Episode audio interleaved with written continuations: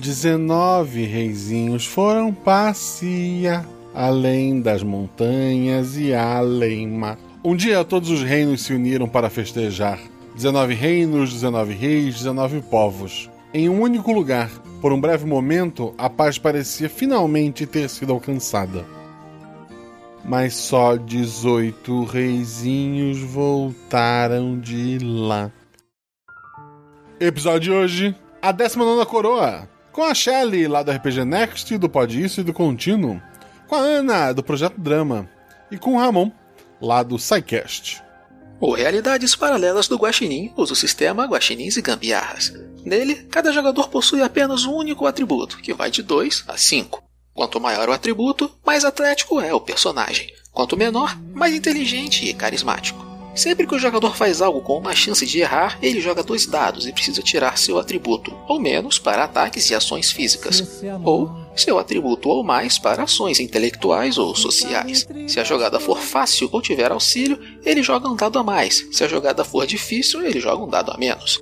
Eu sou Matheus Neri e sou padrinho do RP Guacha. Não porque pretendo provar que existe um Guacha Verso, mas porque o programa já me trouxe horas de diversão. Tenho certeza que continuará trazendo. Não deixe de seguir nas redes sociais, arroba Marcelo Guaxinim, arroba RP Guacha, tanto no Twitter quanto no Instagram. Considere também nos apoiar no PicPay ou no Padrim. Boa aventura. Se eu te amo e tu me amas, e um amor a dois profana, o amor de todos os mortais. Porque quem gosta de maçã irá gostar de todas, porque todas são iguais.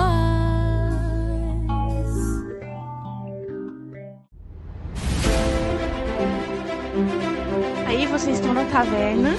Rola os dados. Bola de fogo! Chama o. Chama o clérigo! Assim eu morri. Hora iniciativa. Então, não tem armadilha. Podemos ir. O que vocês fazem? Hum, hum? Tá, tá. É, eu amarro uma corda nelas e uso como arma. Eu ataco. O mago lança seu Thunderbolt mais 15 no Beholder. Eu quero rolar percepção, posso? Tem algum lugar para se esconder? Ah, falha crítica. Ataque de oportunidade! Erro, mano! Chama o clérigo! RPG Realidades Paralelas do Guaxinim, sua aventura de bolso na forma de podcast, uma jornada completa a cada episódio.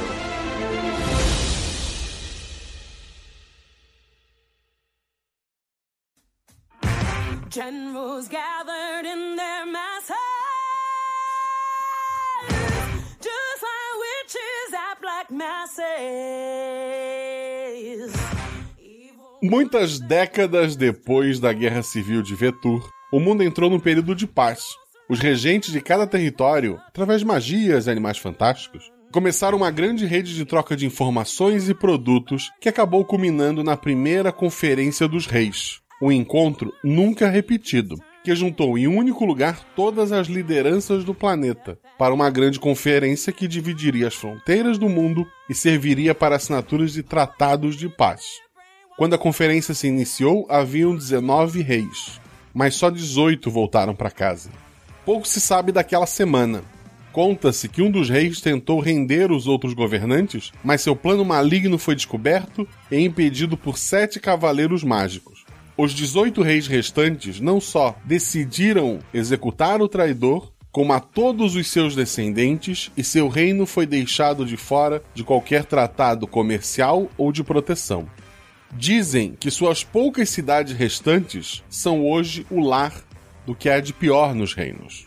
Algumas gerações depois, no reino da Pedra Inclinada, o rei Rascos, o Valente, está passando por um problema sério de desabastecimento. A população cresceu rápido demais e suas terras cultiváveis já estão no limite. O comércio contra os reinos está cada vez mais caro, já que monstros estranhos têm aparecido por todo o planeta e atacado caravanas. Essa aventura não é sobre os heróis combatendo essas criaturas. Essa aventura é diplomática, pois uma cidade dentro do território banido está querendo fazer comércio com Pedra Inclinada. Ela é próxima e parece ter uma grande produção. Isso reduziria muito o problema deste povo. Mas será que não criaria um outro problema? É isso que os jogadores vão tentar descobrir.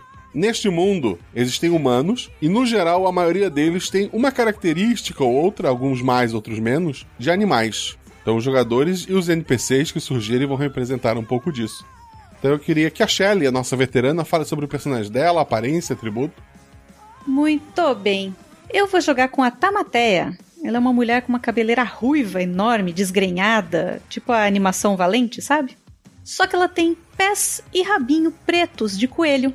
Ela não suporta gracinhas com o pomponzinho dela, e então ela usa calças bem largas para o rabinho não aparecer, e as pernas dessas calças se ajustam logo abaixo dos joelhos. Então mostram os pés longos e ela usa descalços. Ela tem bastante orgulho dos pezinhos de coelho dela, mas o rabinho ela esconde. E o atributo, para surpresa de zero pessoas, é 4. Perfeito. Ana, você como a segunda em experiência, fala sobre o seu personagem. Oi, tudo bem? Eu sou a Valentina, eu tenho um casco de tartaruga nas costas e eu tô aqui para servir aí o reino. Tô muito feliz de ter sido escolhida. O casco aparece mesmo, não tem como eu esconder. Meu cabelo é preto, curtinho, tipo um chanelzinho. Eu sou meio baixa, uma estrutura tipo de 1,50. E desculpa se eu tô falando rápido, é que eu tomei uma bebida energética. E meu atributo é 2. E por último, nosso estreante da noite, temos o Ramon. Fala sobre o seu personagem. Olá, o meu personagem é o Josué. Ele tem atributo 4 e de metade para baixo da cintura ele é um macaco-aranha. Apesar dele ser muito alto, ele não parece, porque quando ele tá sentado, é a maior parte do tempo, né? Porque quando ele para, ele senta como qualquer macaco. Então ele parece baixinho, mas ele tem 2 metros de altura também justamente por esse atributo físico, ele costuma correr usando as mãos. Da cintura para cima ele é bem, bem, bem branco, assim, é, é, chega a ser fantasmagórico. E justamente por isso ele tem um pouco de aversão ao, ao sol, então ele gosta bastante de usar chapéus. No dia de hoje ele está usando um chapéu de mosqueteiro com a insígnia do reino.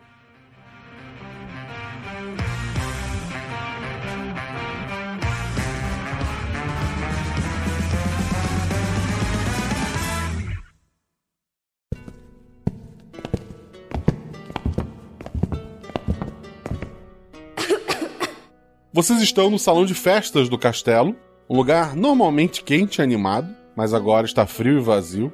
Sentado em sua cadeira, a mais alta da mesa, está o rei Rascos, o valente, o terror das montanhas, o senhor dos vales, o quinto de seu nome. Rascos é um homem muito alto, com cabelo dourado que se funde à barba, formando uma linda e estranha juba de leão. Fora isso, é completamente humano, até onde suas roupas os deixam ver. Sobre a mesa, temos um cesto com as mais belas maçãs, além de tortas, geleias e doces diversos. Sebastião, o provador oficial, ele é um homem baixo, do nariz comprido, ele lembra muito um rato, as mãozinhas de dedos finos. Ele está muito feliz. Ele está provando das maçãs e das tortas e dizendo: Maravilhoso! Maravilhoso! O rei não dá muita bola, seus olhos estão cansados. Há tempos não há uma festa naquele salão, pois há tempos que o povo passa fome. O rei olha para vocês e diz: Comprar comida dos bandidos? A que ponto chegou o meu reino? Eu os chamei aqui porque confio em vocês. Confio no julgamento de vocês. E prometo que serão bem pagos por isso. Uma das cidades banidas nos enviou estas maçãs. E como podem ver pela alegria de meu provador oficial, é uma comida de excelente qualidade. Eu preciso que visitem a cidade banida como meus embaixadores. Observem por uma ou duas semanas e descubram se o alimento que ela produz é de confiança. Se a cidade é de confiança. E, na pior das hipóteses, descubram se a cidade pode ser invadida ou anexada ao nosso reino, em caso de serem os criminosos que as lendas contam. Como é que vocês estão sentados ali na sala ou estão em pé? O rei é bem tranquilo em relação a isso, pelo menos com vocês, né? O próprio rei não tá comendo as coisas que estão em cima da mesa, quem tá comendo é o provador. O que vocês estão fazendo?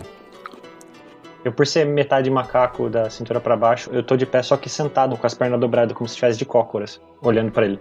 Perfeito. A Valentina caminha lentamente até o provador oficial, né? E cutuca ele. Você me dá uma licença, por favor? E começa a puxar a pálpebra dele para baixo para ver se o olho dele tá ok. Abre a boca e vê língua, ver se ele tá bem, se ele não tá azul, qualquer coisa assim. Pra ver se tá tudo certo. Rola um dado. Tirei seis. É um acerto. Ele tá bem, ele parece não ter sido afetado por nada ali. Ele tá realmente bem animado. Ele parece estar tá realmente muito feliz com o que ele tá consumindo e não parece estar tá sendo afetado ou ficando doente por isso. As maçãs são perfeitas, todas elas têm um vermelho vivo. Provavelmente foram muito bem escolhidas, né, para ser enviadas ali pro rei. As tortas também estão muito bonitas. Os doces, tem geleias, tem, tem alguns doces menores. Tudo à base de maçã. Alguém vai comer alguma coisa? Só quero dar uma cheirada, ver se eu percebo alguma coisa. É maçã. Parece muito boa. O provador, ele parece que mudou de humor antes de comer e depois ou não? Ele parece ter ficado mais feliz, alguma coisa assim, sei lá, eufórico depois de provar algumas coisas que estão na mesa? Ele normalmente é, é animado com comida, mas ele parece estar bem feliz, ele bem eufórico que ele está comendo. O rei tira a coroa, né? A coroa amassa um pouco a juba dele. Ele, com a outra mão, ele balança a juba para ela ficar mais perfeitinha. Ele coloca a coroa dele sobre a mesa. Vocês têm alguma pergunta? O rei é casado? Me diz você, ele é casado ou não? Se ele não for, a Tamatea já tá com os dois cotovelos em cima da mesa, o queixo apoiado nas mãos, ela tá suspirando enquanto ele arruma a juba dele. Ai, ai. perfeito. Ele, ele é solteiro, ele, ele, não notou, ele tá realmente cansado e preocupado com aquilo ali. Ele sempre levou o reino em primeiro lugar. Então ele nunca se preocupou em, em herdeiros, em casar ali. Ele é um rei novo. O pai dele faleceu cedo, lutando contra criaturas nas fronteiras.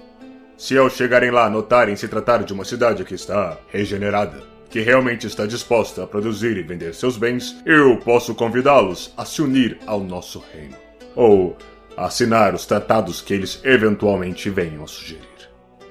Mas, caso vocês venham a notar que o lugar possa ser realmente um perigo, ou que eles tenham segundas intenções, aí sim, eu gostaria de informações para uma possível anexação, ou mesmo para um confronto. É. Eu não sou assim tão esperta, não tão inteligente, mas a gente não vai ter problema, de qualquer forma, querendo anexar um reino ou aceitando fazer comércio com um reino banido? O que os outros reinos vão achar do senhor, majestade? Sim, eu me preocupo com o que os outros reinos vão pensar. Mas a princípio estamos com um problema que nenhum pode nos ajudar. Sinto que cada vez mais os reinos estão se fechando em seus problemas. E temo por um futuro em que as guerras possam voltar. Uma população faminta não vai vencer guerra alguma. Tá. Eu ainda tô ali perto do, do provador do rei. E tô lá enchendo ele de pergunta. Se eu te pedisse para parar de comer agora, de 0 a 5, sendo 0 impossível e 5 muito fácil, quão bem você aceitaria esse pedido e quão rápido você pararia de comer? É. Dois?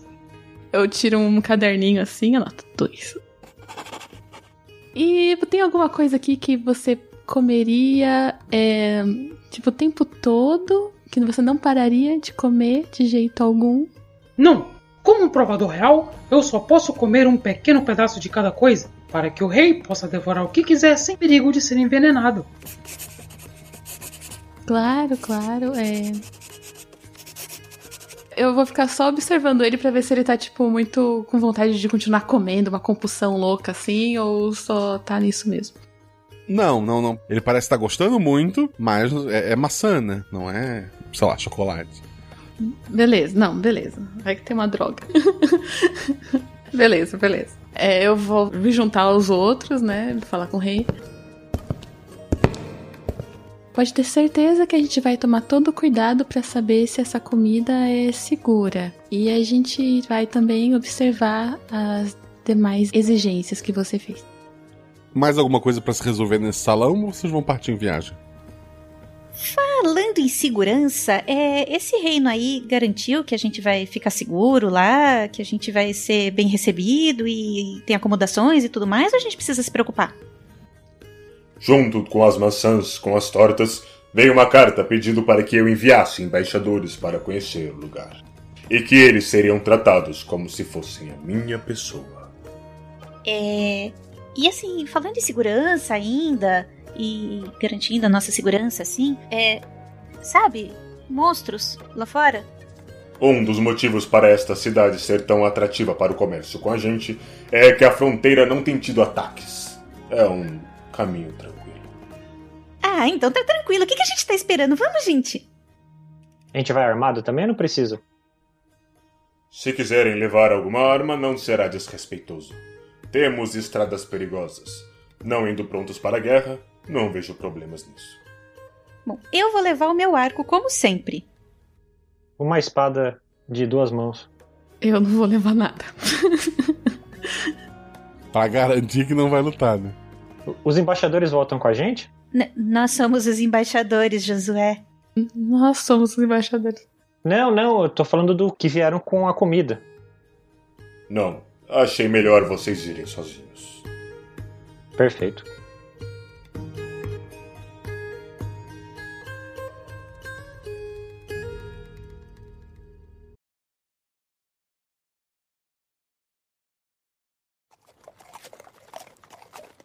Eu já alcanço vocês.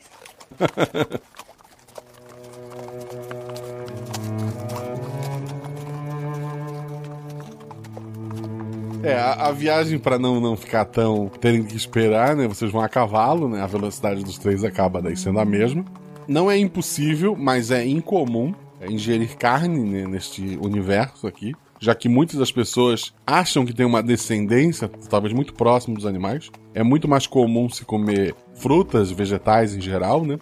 Então por isso que a maçã é, seria algo tão útil para aquele povo vocês começam a se aproximar do local onde vocês saem das fronteiras de vocês. Passam por algumas florestas meio sinistras, nada incomoda vocês.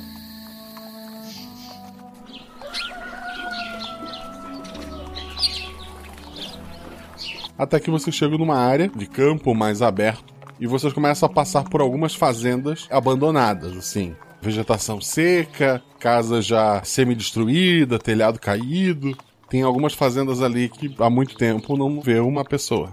Fora do nosso reino. Já próximo do destino de vocês. Vocês viajaram por uns quatro dias até chegarem aí. Credo, que abandono. Não tem ninguém, tipo. Talvez em alguns becos, alguma coisa assim, a gente não encontra ninguém. Ninguém. Que estranho tudo isso. De onde vem a maçã? Talvez mais próximo do reino. São, são árvores, né? Acho que não precisa de campos extensos para cultivar. Pode ser. Ainda preferi as bananas. A gente pode ver se eles também têm bananas. Já imaginou? Um reino inteirinho de bananas? Melhoraria bastante o reino. Vocês vão seguir viagem? É, se a gente não vê sinal de pessoas nem nada, imagino que a gente continue, né? A gente consegue observar com mais atenção agora? Tentar dar uma olhada, ver se acha alguma coisa diferente? Nessas primeiras fazendas? É. Não, do cavalo, assim, olhando a estrada, não tem muito onde esconder, exceto, sei lá, nas casas que já estão semi-destruídas, mas tu não consegue ver movimentação alguma ali. Então seguimos. Vocês seguem então, à medida que se aproximam mais, a colina vai subindo. Vocês começam a ver no alto dessa colina uma área murada, cercada, né? Dá para ver que no meio da cidade tem uma torre muito alta. Há mais fazendas ali. Essas fazendas estão funcionando, há pessoas trabalhando, puxando arado, plantando alguma coisa. São similares àquelas que vocês viram lá embaixo, mas aquelas estão abandonadas e essas aí estão produzindo pouco, mas estão produzindo e nada de maçãs. Tem cenouras, tem coisas mais raízes, mais rasteiras, mas nada de árvores frutíferas, né? mas elas estão do lado de fora das muralhas da cidade. Hum, cenouras! Seria legal se a gente conseguisse pegar alguma coisa disso daqui para ter uma amostra mais pra frente. Eu acho que a gente pode tentar pedir para alguém, né? Deixa eu ir lá. Olá! Bom dia! Um homem, assim, ele tem uma barba meio de bode, assim, só embaixo do queixo, né? Compridinha, branca. Ele tem um olhar, assim, meio redondo. Ele tá com um chapéu de pai, ele põe a mão nesse chapéu. Ele se apoia na enxada, ele fala: Oi, moça. Vocês são visitantes? Sim, sim, nós viemos do Reino do Sul e nós estamos aqui para visitar, conhecer o seu reino e conhecer as suas plantações e que belas cenouras. Obrigado. Você quer algumas? Se não for fazer falta para o senhor, eu, eu adoraria experimentar. Ninguém mais quer cenouras. Todos agora só comem maçãs. Ele começa a arrancar algumas. Os olhos dele ficam bem arregalados, assim, ele dá uma olhada em volta. É que maçã é muito mais gostosa que cenoura, né? Todos preferem maçãs. Eu discordo. Eu já dou uma mordida numa cenoura. Dou só uma limpadinha na terra assim na minha calça e já dou aquela mordida, aquela mastigada com gosto assim. Não tem nada melhor do que cenoura. E, e, escuta, e onde eles plantam essas maçãs aí? Dentro da cidade murada. Depois do muro só. Depois do muro. Antigamente a gente tinha fazenda lá embaixo. Mas depois que veio a maçã, a gente desistiu. Abandonar mesmo. Eu vou chegar perto com o cavalo para ser mais rápido. Que eu ouvi essa conversa.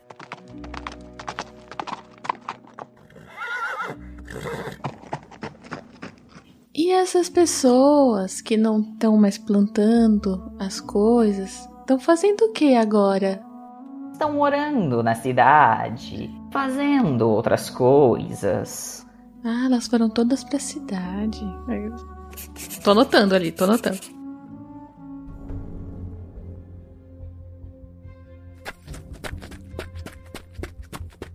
Vocês estão próximos do muro, mas ainda não tão próximos. Vocês notam, saindo dos portões, um senhor, assim, de barba branca e tal. As pernas dele estão meio curvadas, diferentes, provavelmente vindas de algum tipo de animal. Ele vem correndo assim, ele vê vocês, ele começa a correr na direção do Josué, assim, meio, meio apavorado, meio. Lá atrás, aquela torre gigantesca, vocês escutam o bater de um sino. E esse senhor começa a correr mais rápido na direção de vocês. O que, que vocês fazem? Tento parar ele e perguntar o que tá acontecendo. A cavalo? Ele tá perto? Tá próximo, relativamente próximo. Eu consigo descer e entrar na frente dele? Pra não assustar tanto? Sim. Então, melhor. Tu desce do cavalo, para diante dele e ele estende a mão assim, como se fosse tocar no teu rosto ou alguma coisa do tipo.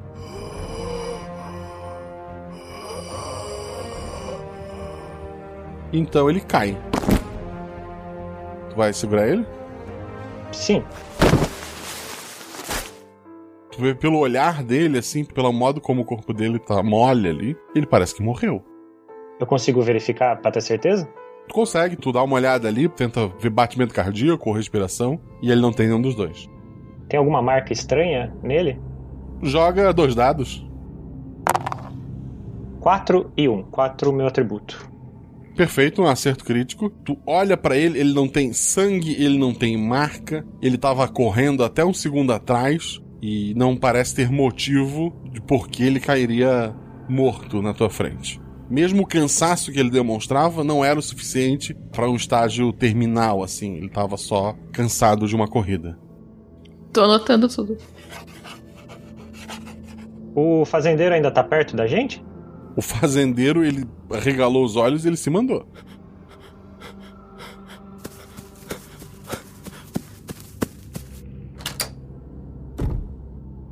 Eu ia perguntar se era comum gente morrer assim na cidade. É, vai ficar pra próxima. Eu vou descer do cavalo, vou até o, o corpo do cara lá. Devagarinho, chegando assim. Licença, Josué. E vou abrir a boca do cara. Quero ver se ele comeu maçã. Recentemente. Rola um dado, vai. Três. É um acerto simples. Provavelmente não tão recente, não agora. Mas assim, há, há pedacinhos de casca de maçã entre alguns dentes ali. Alguns estão ali há algum tempo, inclusive. Mas tu tem a mesma percepção que o Josué. É uma pessoa saudável para todos os efeitos. Ok. Exceto que tá morto. Saudável, só que tá morto. É, que triste. Se não fosse pelo fato dele estar morto. É, ele seria um senhor saudável. Guaxa, será que eu consigo alcançar o senhor bode fazendeiro de cavalo? A casa dele era próxima, ele correu e se trancou. Eu vou tentar, eu vou com o cavalo até lá e vou bater na janela.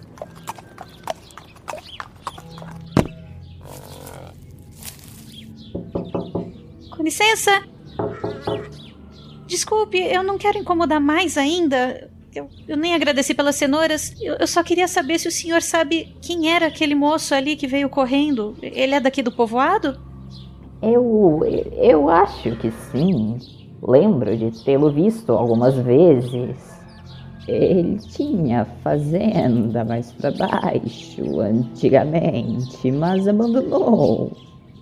Tá, eu, eu não quero não quero meter ninguém em crenca. A gente vai a gente vai entrar lá no, na parte murada então. Mais uma vez, obrigada pelas cenouras, viu? Disponha, moça. É, eu volto pro meu grupo.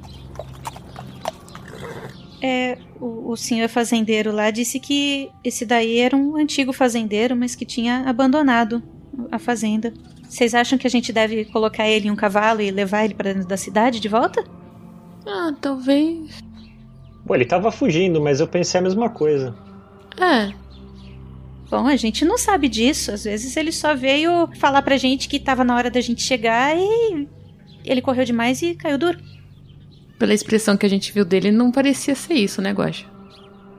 Ele parecia assustado com alguma coisa. E ele correu em direção do Josué. E tentou, sei lá, tocar o rosto dele ou algo similar. Ele caiu quando tocou o sino. Minutos depois. Poucos minutos depois. O sino tocou antes. É, o sino provavelmente tocou pela altura do sol, marcando a metade do dia, né? A hora do almoço. A gente não pode deixar um corpo aqui. É, talvez a família esteja procurando. Com certeza. Acho que a gente não tem muita opção agora. Vai ter que levar ela pra dentro. Vai, eu te ajudo a colocar ele em cima do cavalo. Ok. Vamos nós.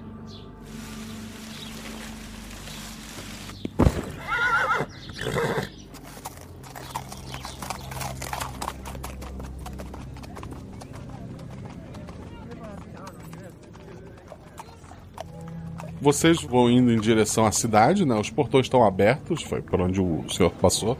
São grandes portões, parece ter um sistema para ser fechado e aberto ali mais rapidamente. Não tem ninguém assim cuidando desse espaço em específico ali agora. Não parece ter soldados na entrada da cidade. Talvez eles pudessem ter impedido ou ajudado esse senhor, inclusive.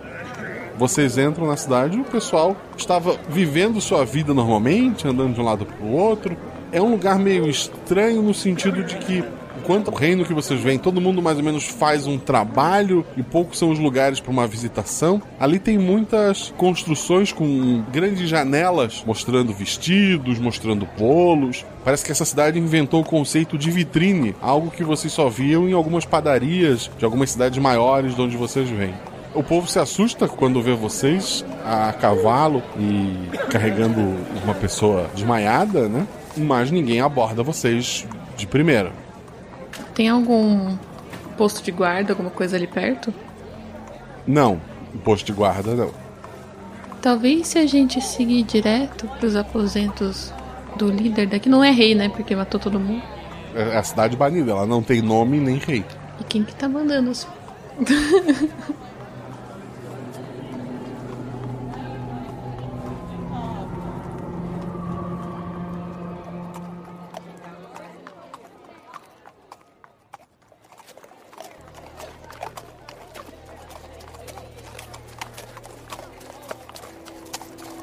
gente pode ir direto, vocês querem falar com alguém antes? Eu acho que a gente pode ir em direção à torre. Sim. Tem alguém por perto fácil, Guacho? Eu acho que o pessoal vai assustar se a gente começar a conversar assim. Ou não, não sei. Tem bastante gente na rua, assim, olhando vocês. Alguém amigável o suficiente para bater um papo? Algumas pessoas parecem ser amigáveis. Que tipo de pessoa tu tá procurando? Alguém pra perguntar se é comum as pessoas caírem dura na rua eh, por aqui. Pra um homem ou pra uma mulher? É melhor perguntar pra um homem, pra não intimidar tanto. Eu tô com uma espada e tudo mais.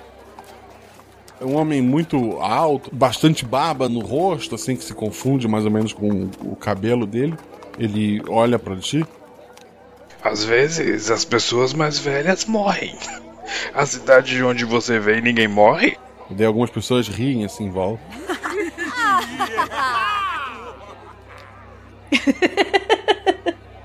Deve ser um paraíso por lá. tá certo. É, aproveitando assim, já que você tá aqui, para que lado que fica o, os aposentos ou o castelo? O, o líder de vocês mora ali na torre, alguma coisa assim? A torre do sino é da igreja. O nosso regente mora na casa grande do outro lado da praça. Tá, para aquele lado ali então. Sim. Ok, muito obrigada. E e as plantações de maçã para que lado ficam? As principais na própria praça. E vem cá.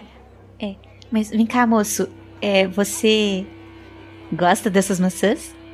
Elas salvaram nossa cidade e vão nos ajudar a ser reconhecidos em todo o planeta. Tá, que ótimo. É, que sorte de vocês. E aí eu volto meio dando aquele sorrisinho sem graça assim, para junto dos companheiros. É.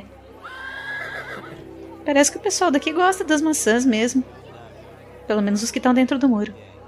Vamos passar primeiro na plantação e depois falar com o líder? Carregando um corpo. Ah, ninguém pareceu se importar com o corpo. é. Talvez. Eu tô achando estranho que ninguém reconheceu ele ainda. Mas eu também não vou perguntar no meio da praça se alguém conhece esse moço. Vocês vão até a praça. No centro dela tem poucos bancos para caracterizar uma praça mesmo. E tem uns 15, 16 no máximo pés de maçã. Todas as macieiras carregadas de frutas. Aquela maçã bonita que vocês viram na mesa do rei de vocês. Nada de guardas? Nada de guardas. Parecem todas perfeitas, muito similares entre si. Eu quero olhar por alguns minutos. É, a praça é movimentada, tem bastante gente andando assim, como se fosse numa praça? É, tinha. À medida que vocês se aproximaram, as pessoas estão evitando. Vocês estão a cavalo ainda, né?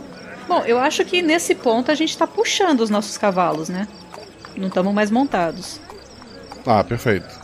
Talvez a Valentina esteja montada, porque senão a gente vai chegar só à noite. É. você que não pare não que eu te passo, viu? Fica esperta. ah, você quer apostar outra corrida? Eu ganhei aquela, posso ganhar outra. Eu tô esperando por essa revanche ainda.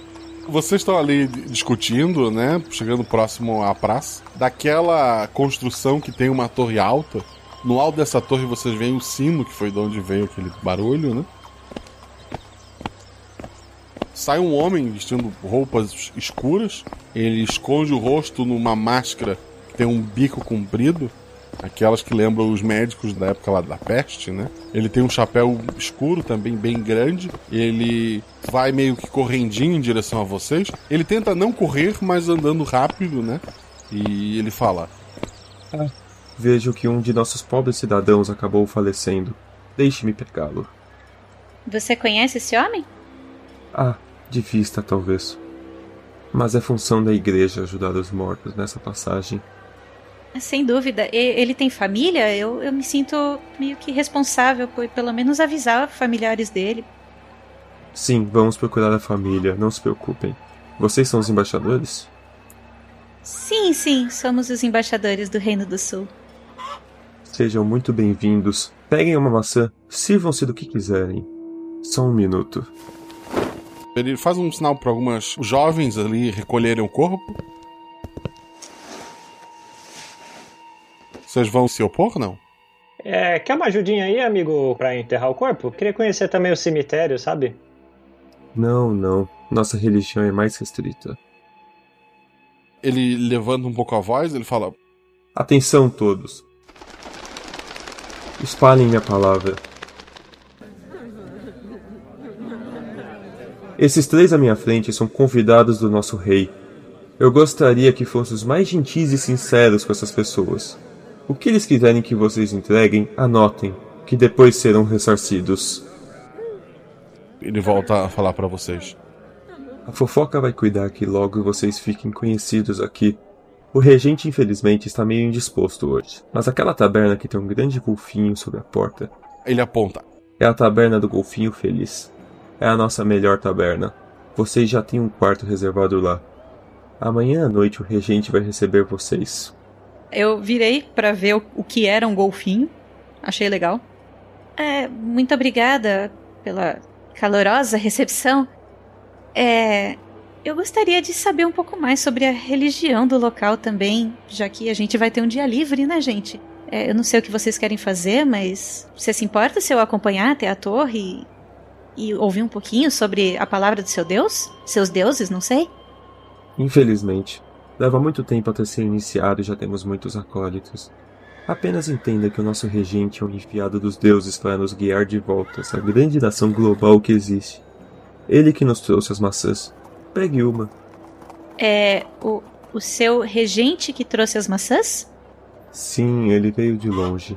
Veio de uma terra de mares. Ele não era daqui. Quando entrou pelo portão, o antigo regente morreu de causas naturais. Ele então se casou com a esposa do antigo regente, se tornou o um novo governante e se proclamou rei. que conveniente. É, é. É recente isso? Faz pouco tempo então? Faz quase um ano.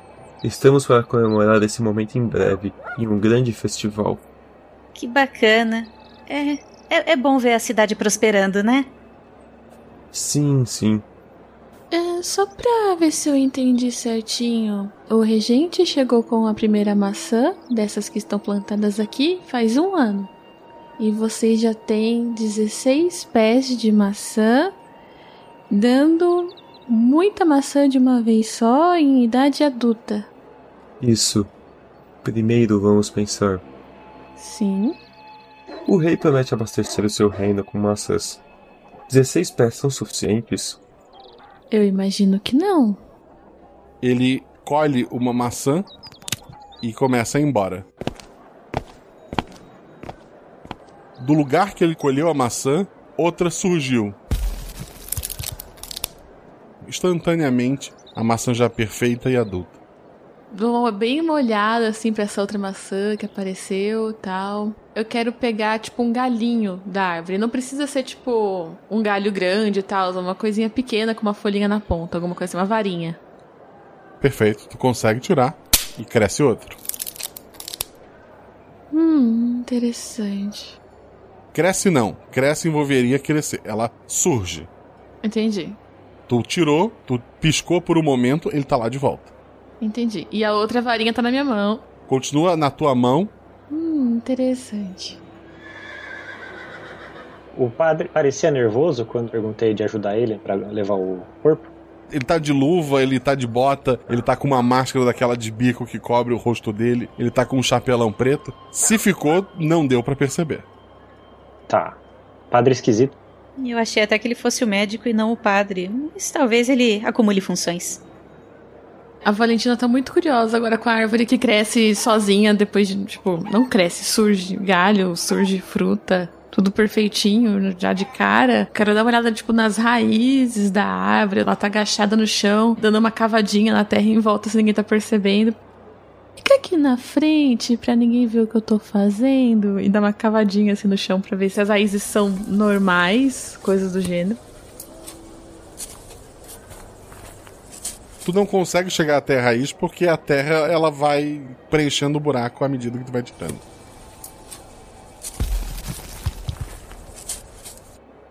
Que? tá. Eu vou levar a varinha comigo, tá? vou ficar guardando ela. Beleza. O Josué vai fazer alguma coisa? Também quero levar uma maçã comigo. Perfeito. Eu vou fazer a mesma coisa com uma maçã. Eu vou colher uma maçã mas não vou comer, eu vou deixar no meu bolso. O povo já tá sorrindo para vocês. Vocês deixaram de ser estranhos ali. E aí, o que vão fazer? Taverna, né? A gente vai pra taberna, né? É, acho que é o que nos resta. Pelo menos a gente deixa os cavalos lá e vê se a gente pode ver o resto das plantações, ver como é o nosso quarto e descansar um pouco também, né? Poxa vida, quatro dias viajando. Ai, eu preciso muito de um banho. Ai, seria ótimo. Vou ficar mais relaxada, eu tô muito agitada. Dá pra perceber, Valentina. Correria.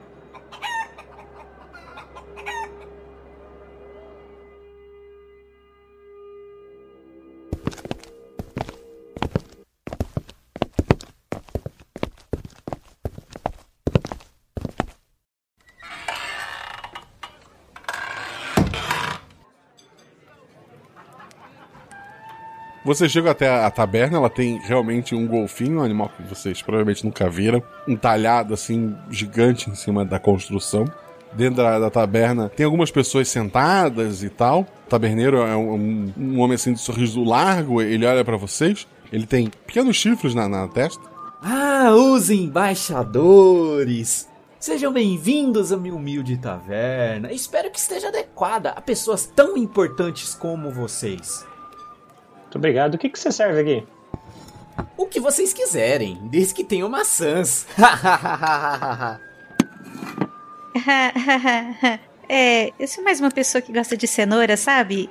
Aí eu bato o meu pé no chão assim. Ele olha assim. A... Rapazinho, vai até fora da cidade. Ele entrega umas moedas pro rapaz. E compre outras cenouras e vegetais lá.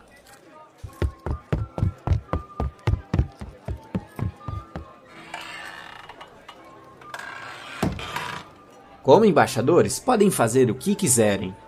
Eu recomendo essa cidra. Ah, parece ótimo, mas eu acho que eu vou deixar para beber depois, ainda é muito cedo. E muito obrigada pela sua atenção. Puxa, é. Do jeito que você fala, até parece que as pessoas não podem comer alguma outra coisa que não seja maçã. É isso mesmo? Não, as pessoas podem comer o que quiserem. Mas se você pode comer o que quiser, por que não escolher o melhor? Vocês não enjoam de tanta maçã? Ah, mas tem tantas formas de preparar uma maçã, transformando em geleia, em torta. Eu recomendo muito pão com geleia de maçã. Opções não faltam. Ah, que interessante.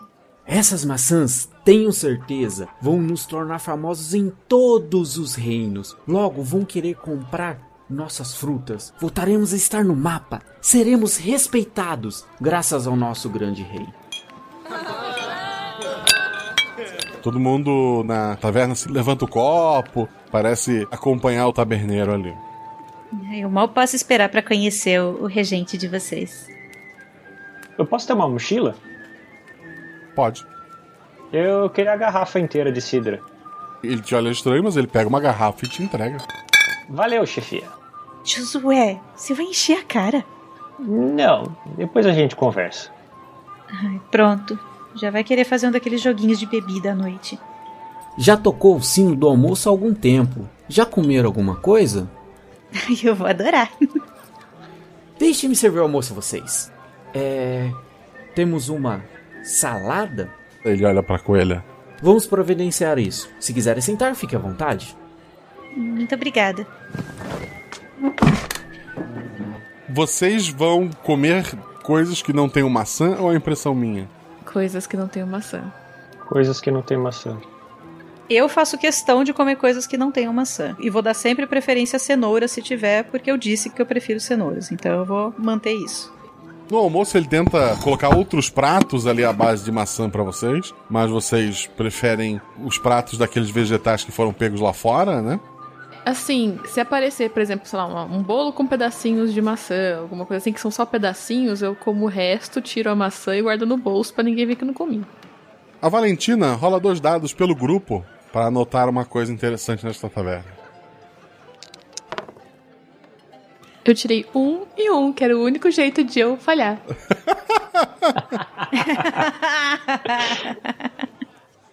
Foi maravilhoso esse almoço.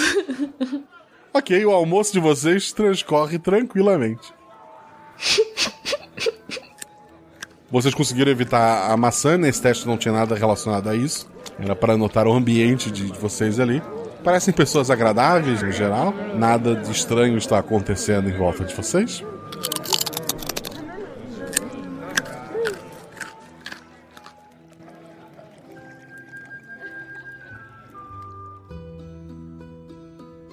Como é que vocês vão passar a tarde de vocês? Pra gente já avançar um, um pouquinho, já que o regente só vai ver vocês na noite do dia seguinte.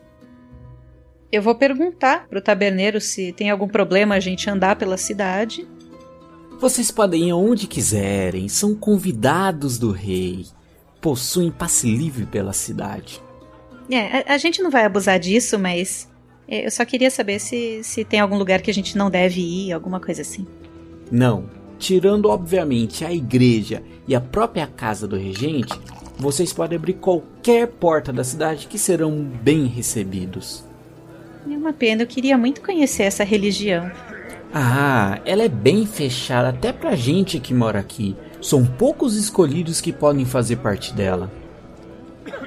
Não, não tem cultos semanais nem nada? Volta e meia, o regente aparece na sacada ou caminha pela cidade. Para que orar para um Deus distante se podemos apertar a mão dele? Ele é o representante de um Deus, certo? Ele não é o Deus. Você está entrando em coisas técnicas. Eu tenho fé.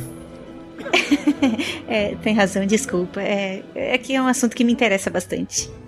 Nosso rei é maravilhoso. Você vai entender quando conhecê-lo. Mal posso esperar. Qual é o nome dele que ninguém me disse até agora? Amis.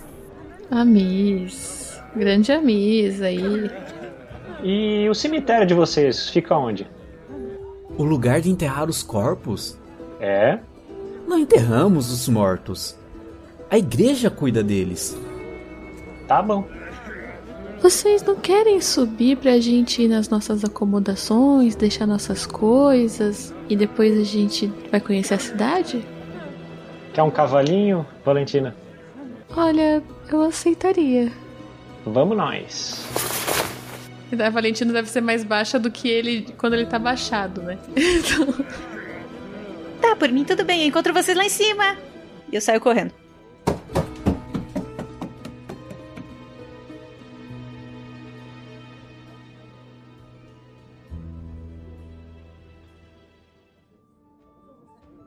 Foi separado um quarto individual para vocês. Vocês preferem juntar tudo num quarto só ou cada um tem seu quarto? Eu acho que todos no mesmo quarto, né? É, agora que você falou, parece uma boa ideia. É providenciado lá um quarto maior com as três camas, né? Vocês têm lá o espaço de vocês. Tô, tipo, tirando a mochila das costas, né? Do casco, no caso. E aí eu olho para eles. E vocês estão planejando invadir a igreja essa noite? Eu não tava planejando isso até agora. Eu acho que talvez vocês. Não digo agora. Talvez a gente devesse falar com o tal do Amis antes, mas só talvez não seja uma tão má ideia assim. Afinal de contas, a gente tem que conseguir informações dessa religião misteriosa. Desculpa, tô falando muito rápido.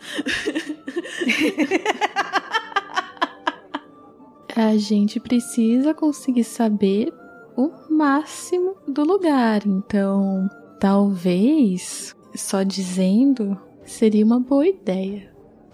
Como é bom ter gente esperta no grupo, né? É. Que horas são? Umas duas. duas e pouco. É, a gente podia dormir um pouco agora então para fazer essa movimentação noturna, não?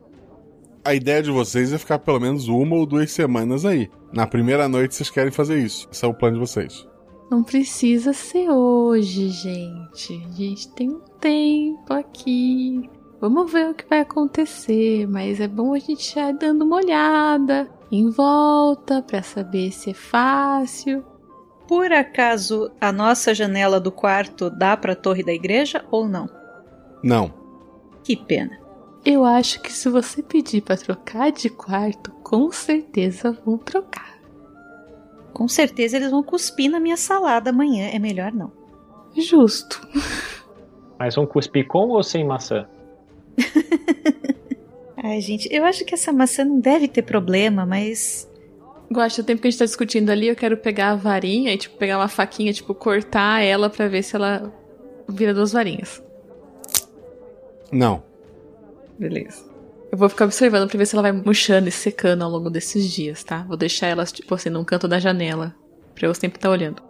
Tá. A primeira tarde de vocês ali, vocês vão ficar no quarto, vão passear pela cidade, vão fazer o quê? Ah, eu acho que a gente vai passear. A gente falou que ia passear mesmo, né? Conhecer mais ou menos onde fica cada coisa. É, acho justo. Eu acompanho a Samateia. Vão os três? Vamos. A gente pode prestar atenção melhor até nos prédios.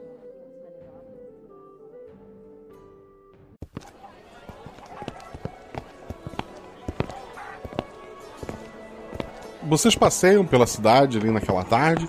Como eu falei, principalmente nas ruas principais, tem bastante vitrines, assim, tem vestidos. Alguns são até oferecidos às meninas, roupas são oferecidas também pro Josué tem bolos, tortas, toda comida que é oferecida possui como ingrediente principal, ou pelo menos um dos ingredientes, maçã, né? Mas, assim, a cidade acolhe vocês bem. E se vocês quiserem ter pego algum presente ou alguma coisa, vocês conseguem. Mas a princípio, esse primeiro dia de vocês, vocês conhecem agora um pouco mais da cidade. É uma população bem sorridente, talvez porque pediram para eles serem sorridentes com vocês, talvez porque realmente eles têm a esperança de que vocês levem a maçã deles para o resto do mundo. Mas foi uma tarde agradável.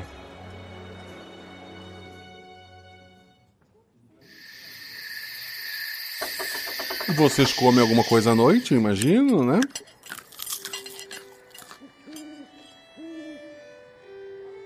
Vocês vão dormir todos ao mesmo tempo? Acho que nunca é sim essa resposta, né?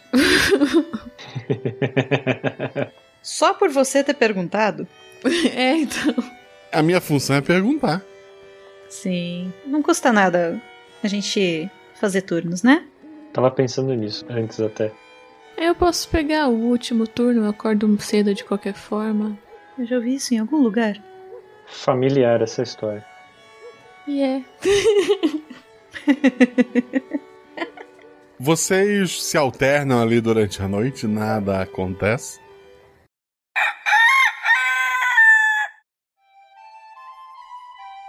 Vocês acabam levantando um pouco mais tarde que o normal, porque para todo mundo conseguir fazer o seu descanso, né? E vocês descem para fazer o desjejum, né? Sim. Isso. Sim. Não é perto do meio-dia ainda, né? Não, não. É umas nove e meia, talvez um pouco mais que isso. Ok. Essa hora a taberna tá vazia, ela não costuma nem receber pessoas para dormir, né? Porque as pessoas moram naquela cidade. Ninguém costuma visitar uma cidade banida. Isso agora no segundo dia parece meio estranho, porque tem um lugar tão perfeito para se passar a noite. Esse lugar não é assim um ponto turístico. Mas, além do taberneiro que tá ali cuidando do balcão, tem uma moça, uma jovem. Ela tem orelhas de coelho, ela tem um cabelo loiro assim, cortado curtinho, ela tem um narizinho de coelho também. Fora isso, é o que dá para notar. Ela tá sentada numa mesa, ela tá comendo um pedaço de bolo assim, meio sonolenta.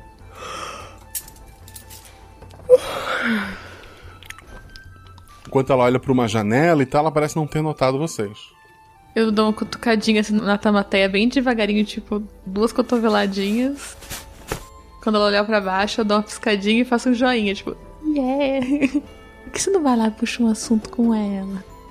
Não é porque a gente tem características semelhantes que a gente fala a mesma língua e você não, né? Ah, não sei. Às vezes ela pode te achar mais interessante, ser bonita. Olha o tamanho dele, ele é assustador. Ei. Eu sou esquisita, você é bonita. Vai. Vamos todo mundo, a gente senta na mesa do lado. Isso mesmo. Tá bom, justo. E a gente chega aquela coisa de café da manhã de hotel, sabe? Chega assim na, na mesa lá. Bom dia. Bom dia. Ela olha para vocês. Ah, bom dia! Ah, vocês são os tais embaixadores? Vou anotar. Acordou do nada. Tava sonolenta até agora. É, somos nós. Eu, eu tô achando tão estranha essa fama repentina. Eu entendo. Eu tô me preparando para ficar famosa também. Todo mundo vai me respeitar. Ah, é mesmo? Ah, é? Por quê? Eu não posso falar, mas em breve eu vou ser mais famosa que vocês. Uau! Ah, mas você vai fazer mistério. Você agora vai me deixar curiosa. Você já começou a contar. Hum, você não entenderia. Talvez não. Bom, vamos começar com essa conversa do jeito correto. Muito prazer, meu nome é Tamateia. Qual é o seu? Oi, todo mundo me chama de Bubu. Como? Bubu. Bubu. Isso. Um belo nome. Obrigada. Nome fácil de se lembrar. Se você for famosa mesmo, vai ser um nome fácil. O taberneiro lá da, atrás do balcão fala: Famosa!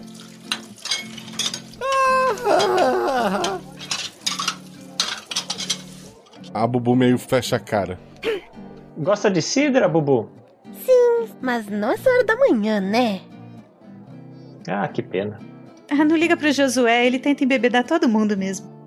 Ah, eu sei como são os homens.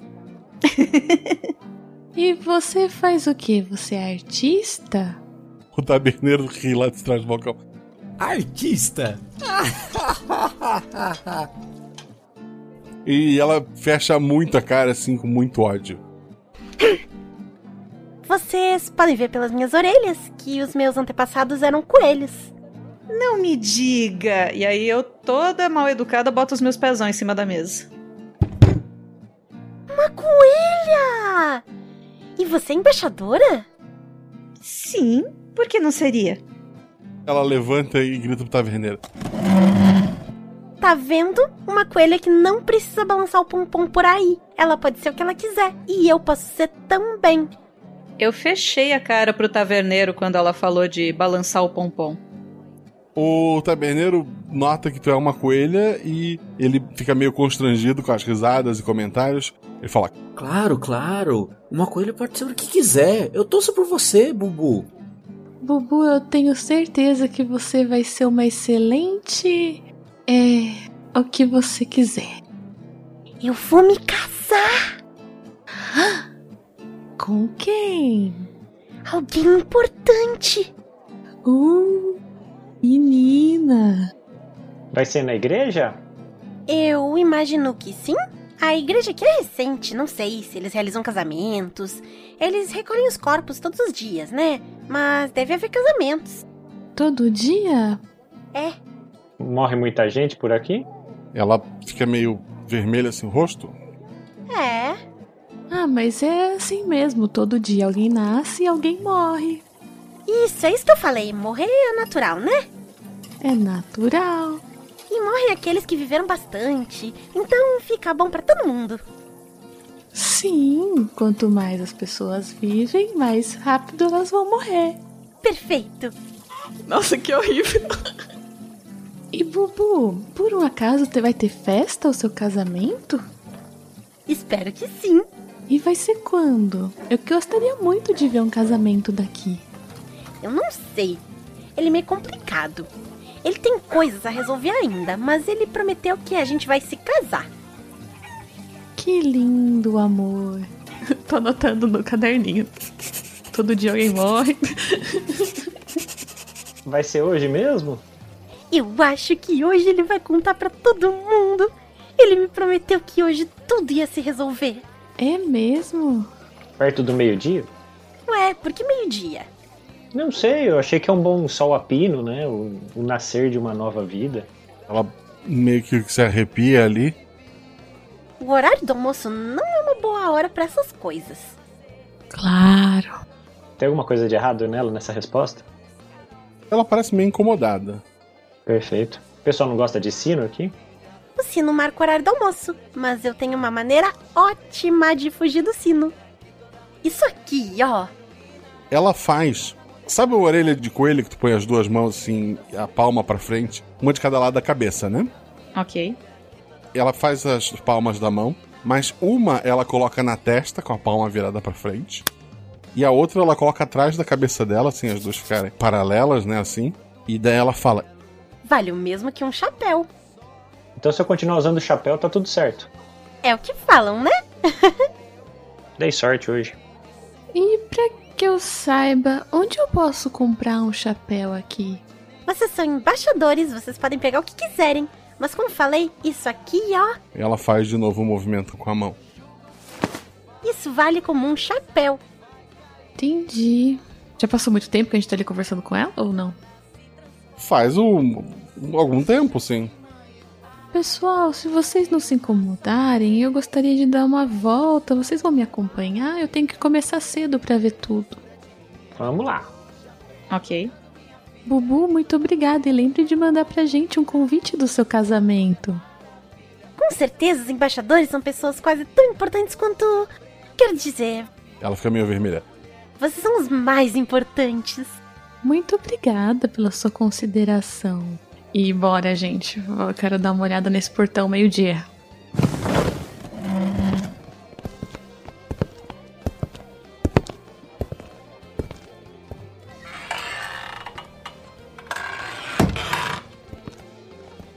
Eu deixo os dois irem na frente. Eu fico mais um tempinho sentada na mesa. Eu abaixo bem próxima da Bubu. Bubu, é. Antes de eu ir embora, você não precisa balançar o pompom para ser importante, nem para ser famosa, viu?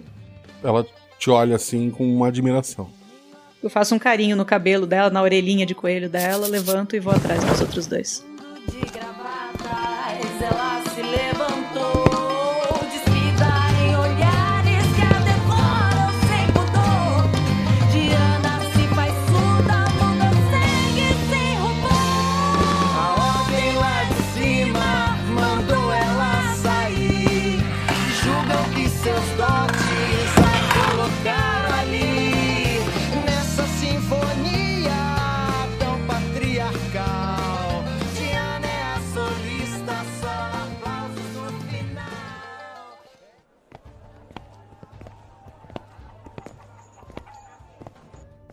Que, que vocês vão fazer? Quando a gente sai, eu preciso falar com os dois, enquanto a gente tá andando meio que. Eu acho que a Valentina tá andando com mais propósito, então eu vou só seguir. É. Gente, vocês me desculpem, eu fiquei muito distraída lá dentro com aquele taberneiro. É. Qual é o problema do chapéu, do sino? Eu, eu perdi toda essa história aí. Bom, parece que ao meio-dia, pelo menos foi o que entendi, a gente tem que estar tá usando um chapéu. O corpo que a gente pegou na estrada não tava usando o chapéu, tava? Não tava de chapéu. Não tava de chapéu, não. Foi isso? Gente, que loucura. Ele correu para fora da cidade, sem chapéu, quando o sino tocou. E aparentemente a Bubu, que não consegue usar chapéu, faz um gesto, aí eu faço o gesto, para imitar o chapéu e impedir que alguma coisa aconteça com ela. Então eu quero estar perto do portão ao meio-dia. Vou fazer o sinal do chapéu e vou ficar vendo se alguma coisa acontece. E se eu não fizer isso, eu vou morrer. É isso. Ou virar maçã. Ai, esse negócio de magia é muito complicado, gente. Vamos fazer uns testes, né? Quem sabe a gente observando consiga chegar a uma conclusão mais certa. Olhando em volta, os moradores usam chapéu? As pessoas na rua em geral estão ou com chapéu na cabeça, mas muitos carregam assim na, na, mão ou embaixo do braço um chapéu. Não são todos, mas é comum. Ok. Eu queria dar uma ideia. Qual? Diga, Josué. E se a gente, perto do meio-dia, um tá perto da igreja e o outro, ou dois, não sei, é, tá perto da porta? Saída.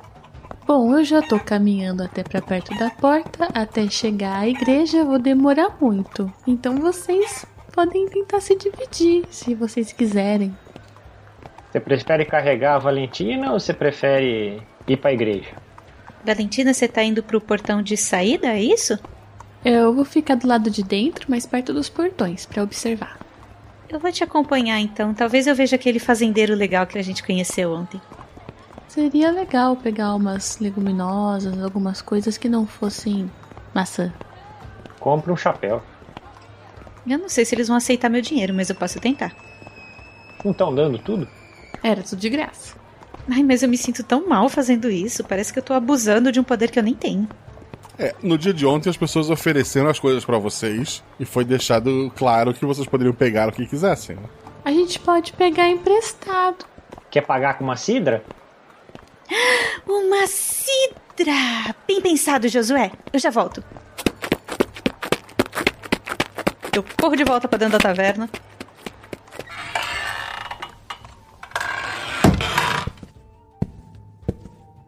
Chego no balcão assim, bato a mão no, no balcão. Taverneiro, uma garrafa de cidra, por favor. E um bolo de maçã. Claro, claro. Acabou de sair um bolo quentinho. Ele vai até a cozinha, ele volta com a cidra e o bolo. Muito obrigada. Tem uma cestinha para eu carregar? Eu prometo que eu devolvo. Ele pega uma cestinha e te dá. Obrigada. Eu não tô mais sendo tão gentil e fofinha como eu tava sendo no dia anterior com ele. Tá, até porque pegar de graça da taberna é tranquilo. Das pessoas lá fora, não. Não, na verdade não é a taberna. É o taberneiro que eu agora tô incomodada com ele. Aham. A Bubu continua sentada ali dentro, tá? Ela, ela faz sinalzinho pra ti, sorri. E eu dou um tchauzinho pra ela.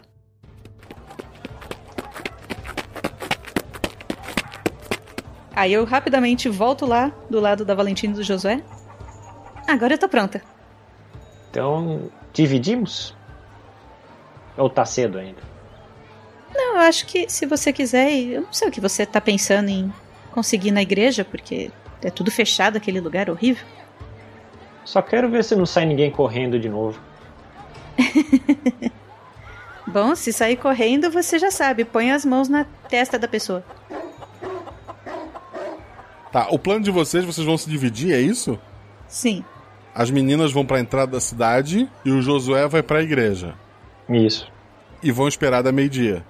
A gente observa um pouco e depois a gente se encontra de novo nas macieiras, pode ser? Macieira tá na frente da igreja quase, não é? É mais fácil eu ir até vocês, até porque eu ando mais rápido. Tá bom, então você encontra a gente.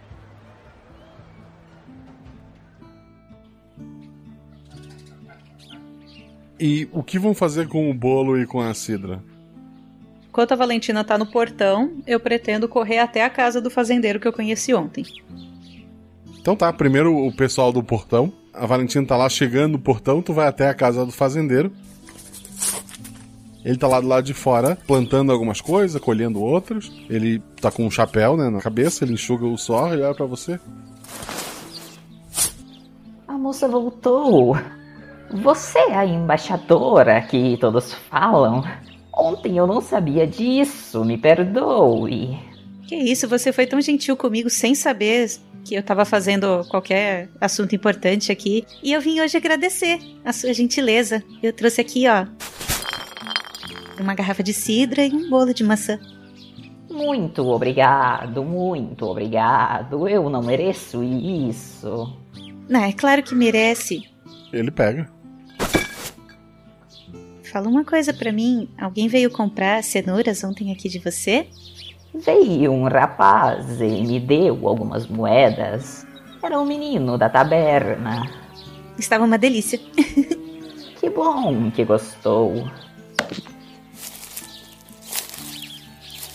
Venha. Ele abre a casinha dele para ele vai guardar a cidra e o bolo. Tá, com licença.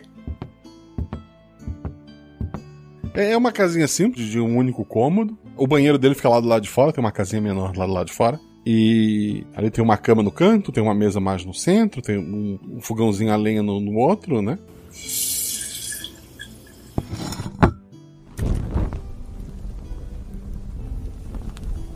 Ele coloca uma água para esquentar, para fazer um chá ou alguma coisa. Coloca o bolo na mesa. Coloca a cidra ali também. E aí? O que estão achando da cidade? Olha, é. Eu vou ser sincera com você. É tudo tão estranho. Parece que as maçãs são mágicas. As macieiras ou as maçãs, eu não entendi ainda. Sim. É estranho, né? Você não precisa plantar. Meu pai me ensinou a plantar para poder ter as coisas. Plantar e trabalhar faz muito mais sentido para mim. Mas parece que as pessoas que moram lá dentro não, não têm nada do que reclamar, não é mesmo? Eles pretendem vender para os outros reinos para serem aceitos. Isso realmente faz sentido. Essa parte eu compreendo. Deve ser horrível morar num lugar banido. Mas antes das maçãs, tínhamos nossas fazendas. Todo mundo vivia de trocas. Ninguém queria ser melhor do que ninguém. Já existia a Torre do Sino, mas o antigo regente era um homem do campo como a gente. É, a gente não pode parar o progresso, eu acho. É. Mas eu prefiro uma vida simples mesmo. Eu, eu imagino que você seja feliz aqui. Já fui mais. Já, já fui mais. Uh...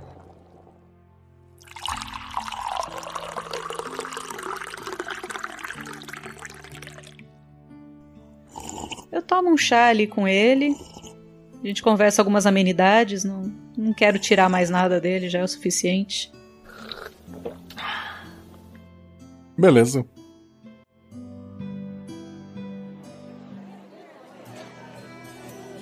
Valentina está lá no- nos portões. O que, que você pretende fazer?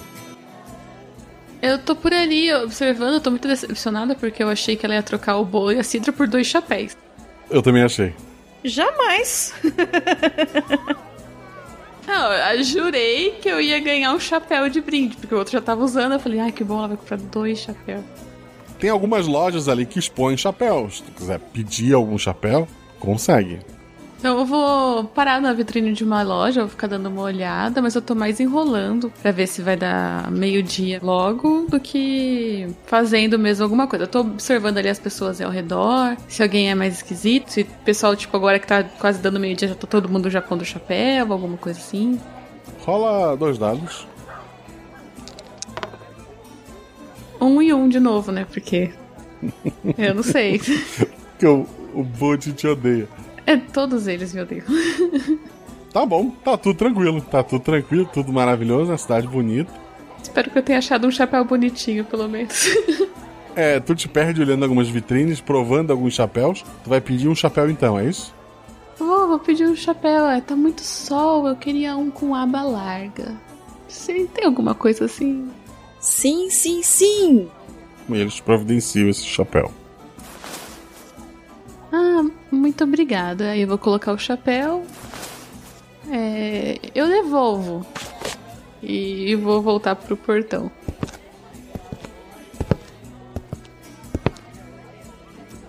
O Josué tá lá próximo da igreja. O que, que tu pretende fazer? A macieira fica bem perto da igreja, né? Isso. Eu consigo subir na, na macieira e ficar escondido sem ninguém me ver? Não, porque tá cheio de gente na rua, né? As pessoas vão notar. Tá, não tem nada como eu posso fazer alguma coisa furtiva assim, pra tipo, olha pra lá, e daí né, todo mundo olha e eu subo. É assim, imagina uma cidade, um centro de cidade, né, em que as pessoas estão passando. Tu não teria como fazer isso sem chamar a atenção de uma pessoa que seja. Então eu vou sentar no pé da macieira e ficar olhando pra porta lá, esperando ver se acontece alguma coisa e reparando na população, se eles vão mudando de comportamento conforme vai passando o tempo. Rola dois dados. 5 e 4, sendo 4 meu atributo. Perfeito. O tempo passa para todos vocês.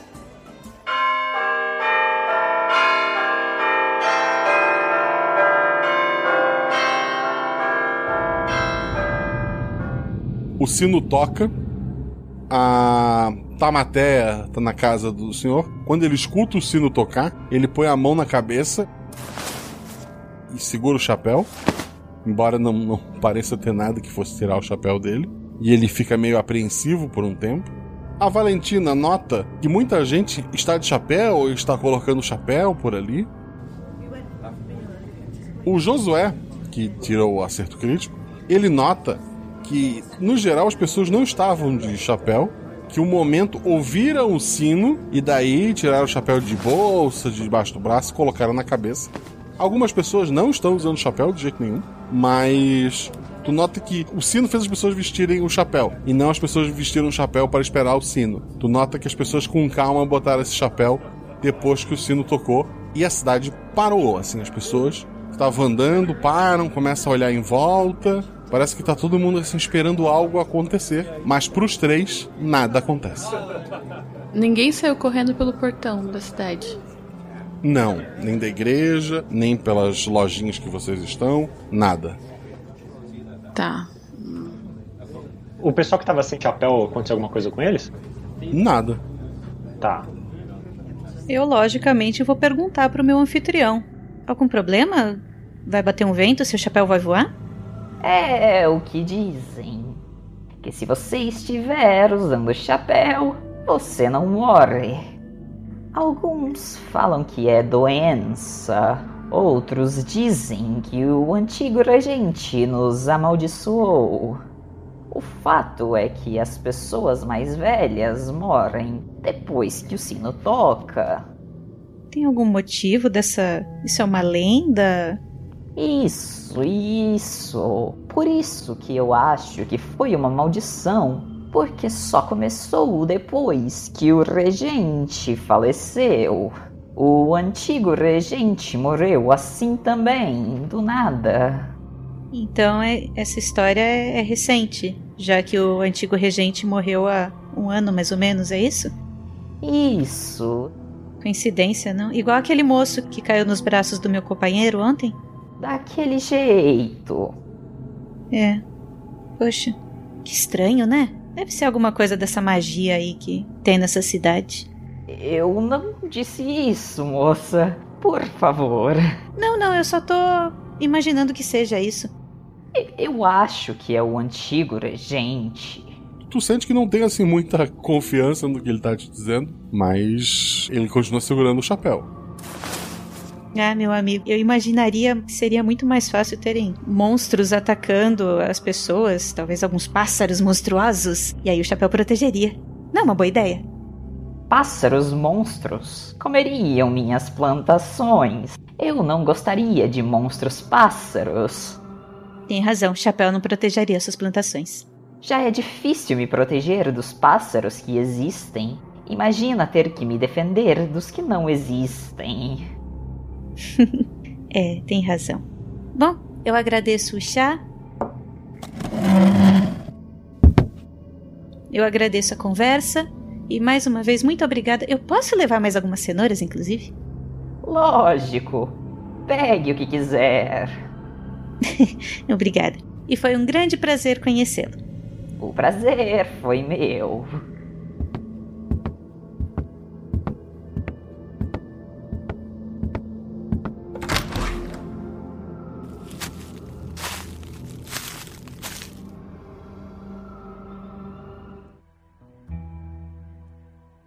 A Valentina tá ali pela cidade, vai fazer o quê? Valentina viu que se decepcionou, tá totalmente decepcionada. Anotou lá no caderninho dela que nada acontece. E tá andando até a, as macieiras agora. Tipo, lentamente no passo dela. Devagarzinho, perfeito.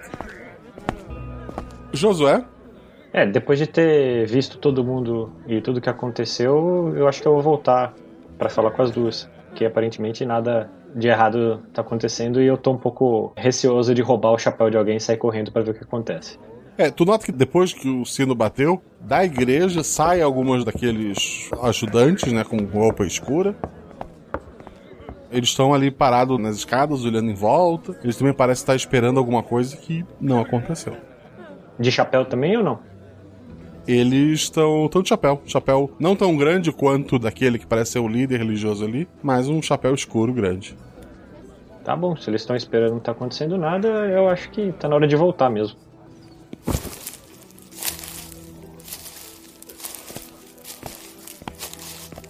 No meio do caminho da Valentina, a Tamaté encontra ela, né? Uhum, eu e um sacão de legumes. Uma decepção. Nada aconteceu. Ninguém saiu correndo. Nada. Ninguém morreu. Isso é uma ótima notícia. Ninguém morreu, mas eu também tô mais longe de saber o que, que tá acontecendo. É, e o pior é que eu não consegui explicação nenhuma também. Parece que é uma crença esse negócio. Os sinos batem e as pessoas que não estiverem usando chapéu podem morrer. Podem morrer? Hum. E eles acham, olha que maluco, eles acham que pode ser o, o espírito vingativo do antigo regente. Que morreu faz um ano, então isso começou faz um ano junto com a chegada do novo regente. Pois é, coincidência, né? Muita, muita coincidência, tô notando. Acho que nesse ponto a gente já encontra o Josué.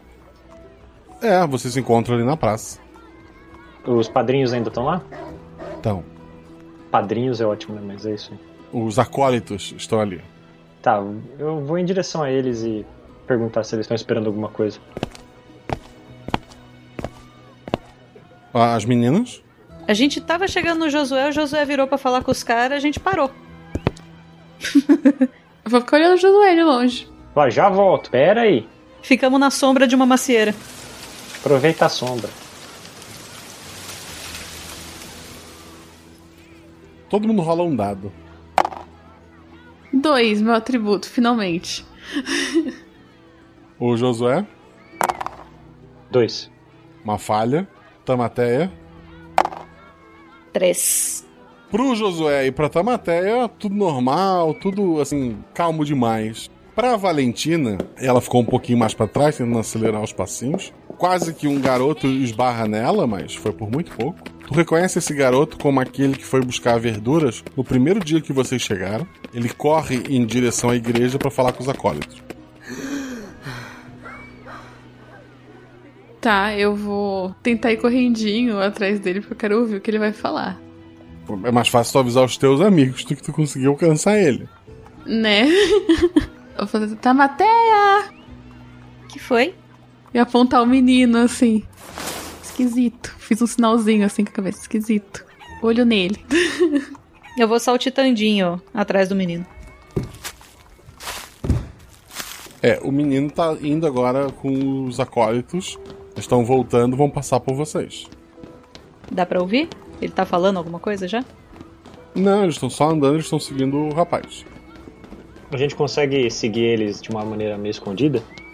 Sim, eles não parecem estar se preocupando em ser seguidos. Pelo resto da cidade, alguém vai notar que vocês estão indo, mas por eles, não necessariamente. Faço sinal de cabeça assim, tipo, vamos lá com eles. É, a gente vai caminhando.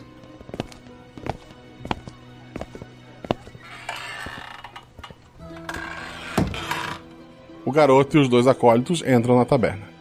Ok, eu tô correndo o mais rápido que eu posso. Tentando entrar na taverna.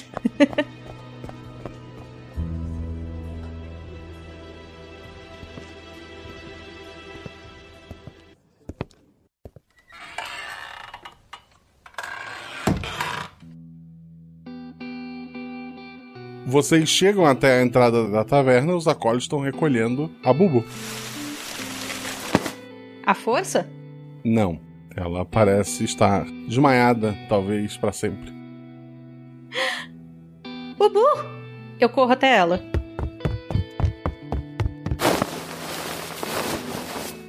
Os acólitos. Infelizmente ela faleceu. Como assim? Que como? Ela, ela tava bem até agora há pouco. Eu olho pro taverneiro. Ele tá assustado? Ele tá de boa? Tá meio assustado lá, sim. Ele tá com um copo e um pano na mão, mas ele não tá fazendo nenhum movimento com nenhum dos dois. Ele tá só parado, assim, olhando meio com o olho arregalado. E daí um dos acólitos fala pra ti. Sabe como é? Por eles são acelerados. Deve ter dado algum problema no coração dela. Mas não se preocupem, eu já estou retirando. Ah, isso é tão triste. Eu achei que eu ia ser convidada pro casamento. Eu faço um último carinho na orelha da Bubu e vou até o taberneiro. Como isso aconteceu? Infelizmente, às vezes, quando o sino toca, uma pessoa. Uma pessoa se vai, mas nunca uma pessoa tão nova. Eu sempre ouvi dizer que morriam os idosos sem chapéu. Por acaso você viu ela fazendo algum gesto quando o sino tocou? Passou a mão na cabeça? Ela tava com uma mão na testa e uma na nuca, assim. E só, e ela simplesmente caiu dura. Você não viu nada, não viu ninguém, nenhuma sombra? Não, eu estava aqui preparando as coisas, fazendo almoço de vocês. E de uma hora pra outra ela caiu. Que estranho. A gente pode acompanhar o corpo até a igreja? Eu sei que eu não posso entrar, mas é que a gente tinha se apegado a Bubu. Talvez até escadaria. Mas ninguém entra na igreja. Ah, sim. E o pessoal já tá saindo, né, com a Bubu. Já, já, já estão indo embora, sim.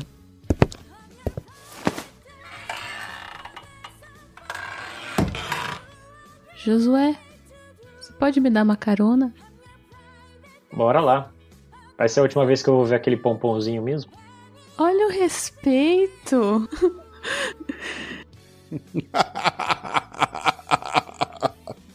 que coisa feia. Eu vou anotar Josué. Pervertido.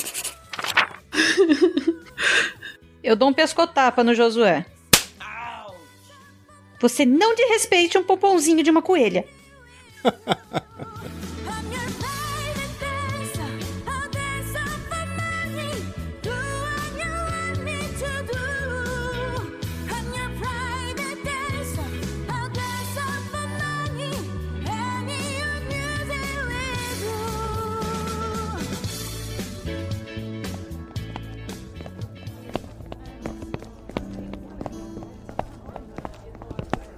Vocês vão até a escadaria. Lá tá aquele homem com a máscara com um bico, né? Ele faz sinal pra vocês. Uma tragédia. Infelizmente ela era muito doente. Trabalhava à noite. Essa vida desregrada cobra seus preços. E onde ela trabalhava? Em um clube noturno descendo a rua. Ele aponta. Não acho que seja o local para o embaixador, mas se o senhor fizer questão, podemos providenciar um show particular para vocês. Não há necessário. Só queria ter uma noção onde fica. E por acaso esse clube é apropriado para homens da igreja? Eu nunca fui ao clube. Mas sabe de toda a vida de quem trabalha lá. Ele ficou sem palavras. Você sabia que a Bubu estava prestes a se casar? Acredito que muita gente já deve ter lhe feito essa promessa. Ela estava certa de que ela ia se casar. Aparentemente, não foi apenas uma promessa vã. Então espero que seu futuro marido encontre conforto.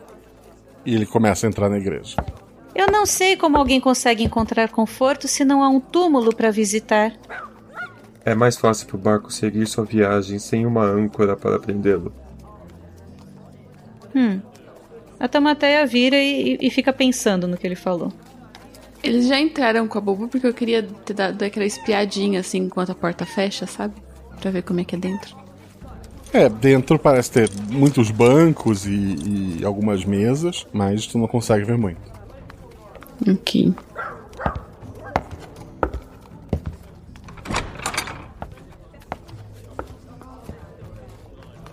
Em volta da igreja tem alguma janela que depois dê pra gente explorar à noite, pra qualquer coisa assim?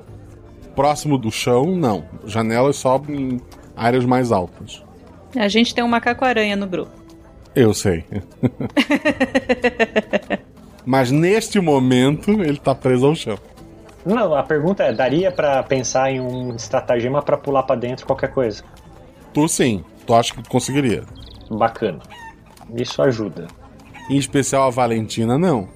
Mas pra ti é tranquilo. Beleza. Vocês vão almoçar?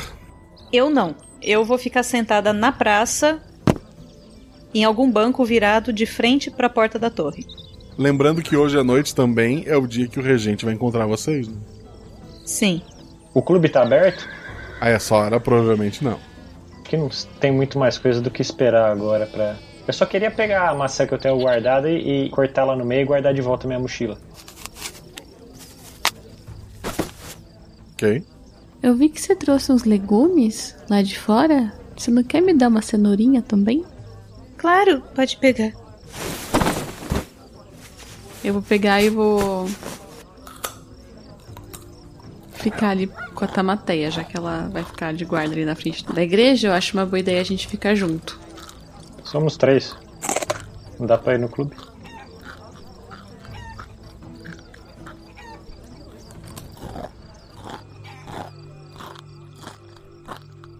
A tarde vai passando, vocês vão comendo ali os vegetais. Até que chega um, um rapaz, jovem, com umas roupas vermelhas e tal, chamativas. Ele chega até vocês. Ah, embaixadores. O regente gostaria de vê-los em uma hora.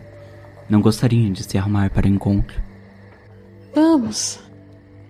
É, claro. Eu já vou. Perfeito. Nenhuma movimentação na igreja. Ninguém entrou, ninguém saiu. Não. Antes dessa pessoa ir embora, que veio falar com a gente, eu seguro a manga dele, ou sei lá, a barra da blusa, sei lá o que ele tá usando. É, com licença. Você sabe me dizer o que fazem com os corpos lá dentro? Não vão enterrar a pessoa que faleceu? Ah, eu imagino que sim. Enterrem. Eu sei que a igreja possui um espaço subterrâneo. Embaixo da torre? Sim. Dizem que embaixo de toda a praça. Entendi. Tamateia, vamos se arrumar então? Só balança a cabeça afirmativamente e continua olhando para a torre. Vamos, Josué. Acho que tá na hora. É. Tá, vamos. A gente precisa falar com o regente. Ah, a gente tem uma missão.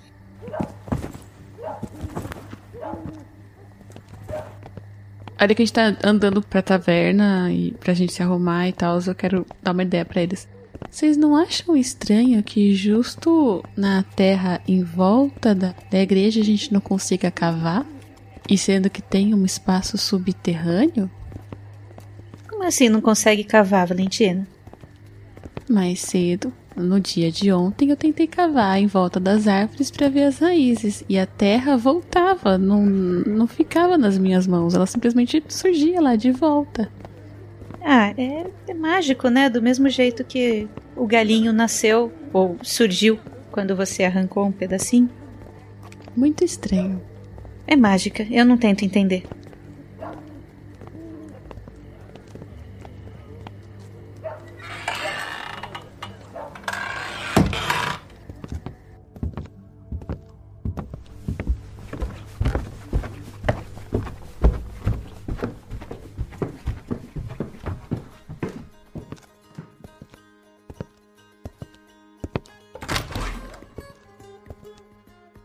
Vamos lá se arrumar. A gente tem roupa especial para isso? Se vocês trouxeram, sim, senão pode pegar na cidade também. Eu tenho um chapéu de mosqueteiro, acho que já chama bastante atenção. A gente é embaixador, se a gente colocar qualquer coisa especial. Aí eu coloco uma roupa limpa só. Botar um vestidinho, com o casco pra fora, mas eu tô de vestidinho. Eu não consigo imaginar como isso funciona. Nem eu. Mas funciona. Mas funciona, é a magia do RPG. Prende por dentro do casco, tem alguma coisa que funciona ali. É, imagina o casco como uma mochilinha, sabe? Você tira o casco, coloca o vestido e põe o casco por cima. Não é exatamente assim, mas tá. É, um zíper. Não, zíper não. Jesus. não, é, é um decote estranho que tem nas costas que contorna o casco, só pode ser. Vocês se arrumam ali, se dirigem à casa do regente.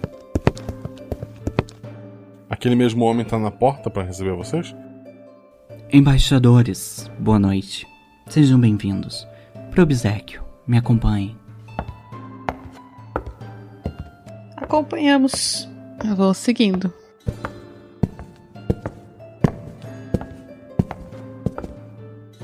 Ele leva vocês até um salão grande, assim, com uma mesa bem grande. Sentado ali está apenas um homem alto, de rosto redondo, assim, a pele dele é um pouco acinzentada. Ele tem um sorriso maior do que deveria, dentes mais afiados do que uma pessoa deveria ter. Ele tá usando uma coroa idêntica à do rei de vocês, inclusive. Ele abre um sorriso e fala: Embaixadores, bem-vindos! Essa é minha excelentíssima esposa. Ele aponta pra uma mulher, assim, ela tem o rosto meio ah, bovino. Ela parece estar mascando alguma coisa ali. E olhando pra um vazio, assim. Ela por um momento até olha pra vocês, mas continua, assim, só a mastigar e pensar no nada. O regente ali continua. Eu me chamo Amis. E Estou muito feliz em conhecê-los. O que acharam de minha cidade? Bonita, bonita, bem arrumada. Gostei bastante das macieiras. Maravilha! Podemos fechar o acordo então? Estou pronto para prover quantas maçãs seu reino precisar. Antes disso, a gente gostaria de terminar a visita. Planejamos ficar duas semanas. Claro, claro. Aproveitem o quanto quiserem. Façam o que quiserem. Peguem o que quiserem. Essa cidade é a cidade de vocês. Vocês trocam informações também sobre técnicas de agricultura? É, Pelo visto, vocês plantam muito bem aqui. Ele abre um sorriso muito maior do que aquele rosto deveria comportar. E ele fala: Nós dois sabemos que isso não é sobre agricultura. É sobre a minha magia. Tudo bem. Tem alguma coisa diferente nos dentes dele? Alguma coisa que chama mais atenção? Rola dois dados. 5 e 2. É, embora você nunca tenha visto um golfinho, provavelmente nunca viu um tubarão. Ele lembra um tubarão. Foi dito lá no mais pro começo que ele veio de terras próximas ao mar, né, de um reino distante. Tu nota que os dentes deles não foram feitos para comer maçãs. Embora, no geral, os povos tenham se adaptado quase totalmente para um lado mais vegetariano, esses dentes são afiados demais para ser usado em simples maçãs. E talvez tu note que ele se alimenta de outras coisas, assim, talvez pelo cheiro quando ele fala. Não, não temos parte de dente, né? Aqueles dentes dele te causam um pouco de incomodação. É um cheiro meio próximo de sangue, alguma coisa assim? Talvez. Ok. Instintivamente, a gente ainda tem um pouco do animal, da presa que nós somos. É isso? Sim. O rei de vocês, por exemplo, era um leão. Vocês não sentiam isso vindo dele. Essa é a primeira vez na vida de vocês que vocês sentem esse instinto de que algo ali está errado naquela pessoa. Posso tirar uma dúvida a mais? As coroas de todos os reis são parecidas ou não? Tu nunca viu a outras coroas, mas a lenda diz que todas elas foram feitas para serem usadas naquele festival, lá naquele encontro dos reis, e que cada rei teria a sua. Exclusiva ou iguais? É isso que é a pergunta. Iguais. Iguais, tá. A dele é igual, por exemplo, a do rei de vocês. Tá bom. Por enquanto eu toquei aqui de perguntas. Por favor, eu gostaria de saber mais. Você falou que você tem a magia, né? E eu acho isso muito interessante. Eu precisaria saber quais as chances de você usar essa magia em outros lugares. Você diz mais pés de maçã? Talvez mais pés, ou talvez pés em outras áreas. Acredito que minhas macieiras são suficientes. Mas talvez eu consiga criar alguns pés fora da cidade. Eu precisaria de uma infraestrutura. Ele tá meio pensativo. Mas sim, isso é um convite para morar no seu reino? Não, por enquanto a gente tá só levantando todas as possibilidades, né? E a sua magia, me contaram que você veio de terras distantes, né? Sim, eu estava pescando certa vez quando minha rede trouxe essa coroa. Ao colocá-la na cabeça, eu soube exatamente o que fazer. Pescando, você encontrou essa coroa e aí sabia o que tinha que fazer. Que incrível! Ele dá um sorriso e ele fala: Realmente, eu sou incrível. Então a sua magia vem da coroa? É. Eu não sei. Eu sempre imaginei que a coroa só me mostrou como usar o poder que eu tinha. Nunca pensei que ele poderia vir da coroa. Ah, bom, você não, não tinha magia antes, é isso que eu, que eu tô perguntando. Não. Se eu tinha alguma magia, não sabia como ela funcionava. A coroa me mostrou como usar esse poder. Entendo. Como é que você pescava, amigo? Com a lança e às vezes com a rede. Dependendo do tamanho da criatura. Não gostava de dar dentada no- nos bichos na água, não. Eu sempre achei estranho vocês aqui preferirem frutas e plantas.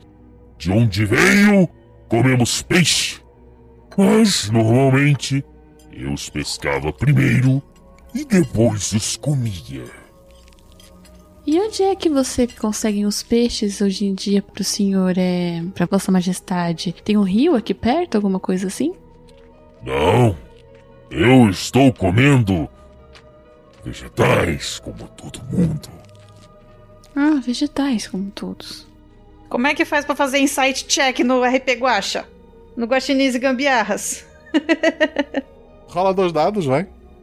Desconfiadíssima dele. Nossa, não colou nada esse pavo de legume. 5 e 2. Ele deu uma, uma risadinha assim de canto de boca. Talvez ele coma legumes, mas provavelmente, até pela tua desconfiança, não é a única coisa que ele come. Hum. Imagino que o senhor goste muito de comer maçãs. Com certeza. É a fruta que vai nos tirar desse buraco. Que vai nos tornar famosos em todo o planeta.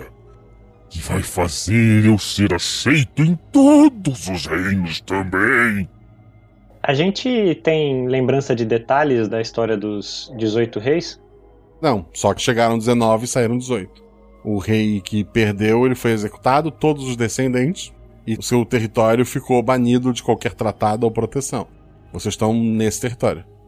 Nada sobre a coroa desse último rei, desse décimo nono. Nunca se falou, mas a coroa não foi feita durante o festival. Agora pensando, a Valentina ela é muito inteligente, a coroa deve ter sido encomendada e feita com um mês, talvez meses de antecedência. Então, se haveriam 19 reis, teriam que ter uma 19 coroa, né? Sim. E você pescou aqui por perto essa coroa ou foi mais longe? Longe. Mas quando a encontrei, eu soube que ela pertencia às pessoas que moravam aqui. Você conhece a história dos 18 reis e do tratado que eles tiveram há muitos anos? Sim. O rei desse reino foi traído e morto pelos outros 18 reis. Mas não sou essa pessoa e não guardo rancor. O que mais desejo é fazer parte dessa grande família. Não, de maneira alguma eu jamais disse isso, só imaginando se essa coroa era do antigo rei e você encontrou por acaso. A coroa que me encontrou. Só pra confirmar rapidinho, pra ver se eu entendi errado. Ele disse que o 19 rei foi traído e não que ele traiu os demais, que é como a gente conhece a história. Sim, é. Cada lado da história vai contar de um jeito. Pontos de vista. Tá, beleza, beleza. O Josué queria falar alguma coisa? Eu só ia perguntar se tinha mais detalhes sobre esse 19 rei que foi morto, além dessa informação que você passou inicialmente. Antes daquilo, quase não se tinha história de outros reinos, né? Mas decidiu não se guardar informações sobre aquele rei. Ele foi realmente banido e apagado da história o máximo que puderam. Tá bom. Eu peço desculpas se a gente enche você muito com muitas perguntas. É, o que, que vocês acham da gente marcar um banquete qualquer dia? Uma festa? Claro! Podemos fazer uma grande festa em homenagem aos embaixadores, em comemoração aos nossos acordos. Ah, um petit comitê, assim, a nós três, o senhor, sua belíssima esposa. Só pra gente se conhecer um pouco melhor, aos poucos. Certo, certo. Pode ser assim. Quando vocês quiserem. Eu gostaria muito que os representantes da religião estivessem aqui presentes também. Posso convidá-los sem problema nenhum. Que tal amanhã à noite? Ok? Amanhã à noite faremos uma reunião aqui. Eu, o pessoal da igreja e vocês. Perfeito. Mas agora sirvam-se. Ele pede pro pessoal trazer comida e tal. A gente tem como não comer nada de maçã, agora tá difícil, né? Eu quero saber o que vocês vão fazer. A gente tem como engambelar, fingir que tá comendo e não tá comendo? É, tô pensando nisso. Não tem como, né? Tudo tem maçã. Tudo. Absolutamente tudo. Tudo. Tudo. Tudo tem maçã. É, gente. Eu faço a minha melhor carinha de coelhinha triste. Eu espero que o Ciano se importe. Eu estou de luto pelo falecimento de uma pessoa querida. Então eu. eu não vou comer. Da sua terra? Não, não. Eu a conheci aqui e me identifiquei muito com ela. Quão próximo o senhor é dos seus súditos? Ah, eu tento conhecer meu povo. Eu não saio muito. Mas quem seria? A Bubu, uma coelhinha que trabalhava no, no clube. Um dado, Shelly. Ai, por que eu? Um. Ele olha pra ti. Você tem traços de coelho também? Eu imagino que eu estivesse atrás de um sofá, alguma coisa assim. Eu saio de trás do sofá ou de um móvel, sei lá. É, vocês estão sentados numa mesa, né? Eu não acredito que eu tenha me sentado, essa é a questão. Por respeito até à figura de autoridade dele, eu imagino que eu estivesse em pé. Então eu me movo de forma que ele possa ver os meus pés. Ele abre um, um grande sorriso para você. Ah, uma coelha.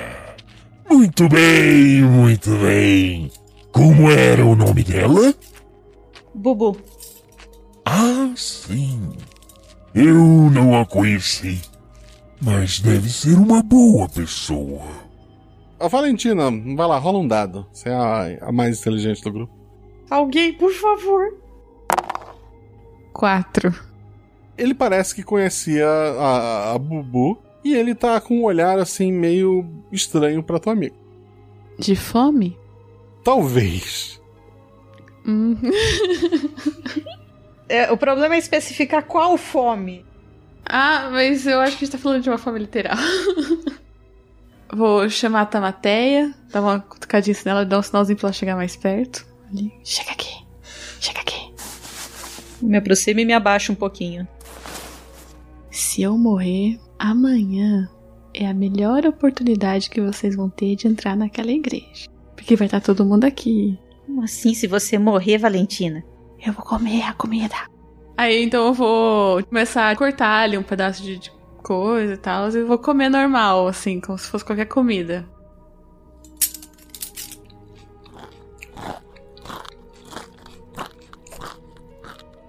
Eu vou tentar engambelar aí e falar que a Tamaté é minha superiora e eu não posso comer se ela não come. É porque eu sou superiora da Tamateia. Exatamente. Vocês têm os costumes de vocês. Só posso respeitar.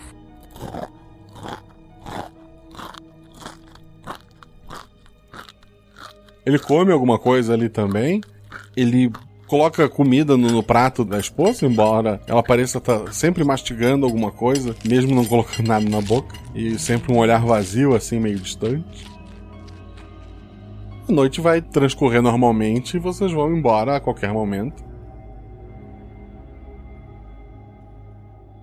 Comi e não passei mal.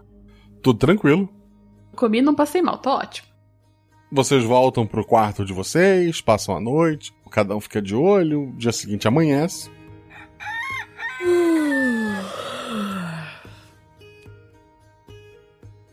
A maçã que eu cortei, como é que ela tá? tá perfeita. Ela nem escureceu. que Normalmente a maçã fica um pouco mais escura depois de cortada, né? Ela continua suculenta como se recém-cortada. E o galinho secou? Da macieira? Não, secou. Tamateia. Hum. Eu acho que eu vou pegar uma muda dessa macieira e tentar plantar lá fora. Você acha que dá problema? Lá fora dos muros? Perto daquele seu colega? Eu acho que é melhor você não deixar ninguém ver o que você tá fazendo. É uma ótima ideia, não deixar ninguém ver o que eu tô fazendo. Vou pegar a sementinha do- da maçã que ele já cortou ali. Josué, você se importa se eu pegar a semente dessa maçã? Vai fundo. Alguém quer ir comigo? Josué, você pode acompanhá-la? Eu vou voltar lá pra praça e ficar de olho na porta da igreja de novo. Claro. Minha mochila favorita. Beleza.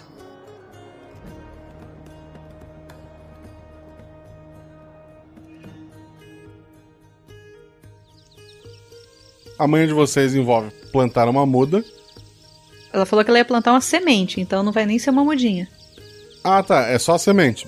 Tem a semente lá fora, depois das terras lá do fazendeiro, que é legal.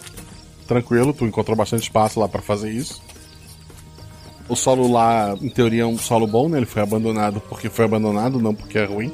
Vocês fazem isso, amanhã vai transcorrendo de maneira tranquila até que o sino toca.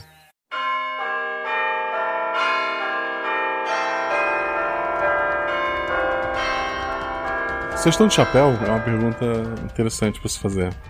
Eu tô no meio da praça, logo embaixo da torre, e não estou de chapéu. O Josué sempre tá de chapéu, né? Eu nunca tiro. E a Valentina? Eu não tirei mais depois do dia anterior. Dormi com ele. Praticamente. Beleza, tranquilo. O sino toca, as pessoas na cidade param o que estavam fazendo, começam a olhar em volta, o tempo passa um pouquinho, então as pessoas voltam a fazer o que tinham que fazer.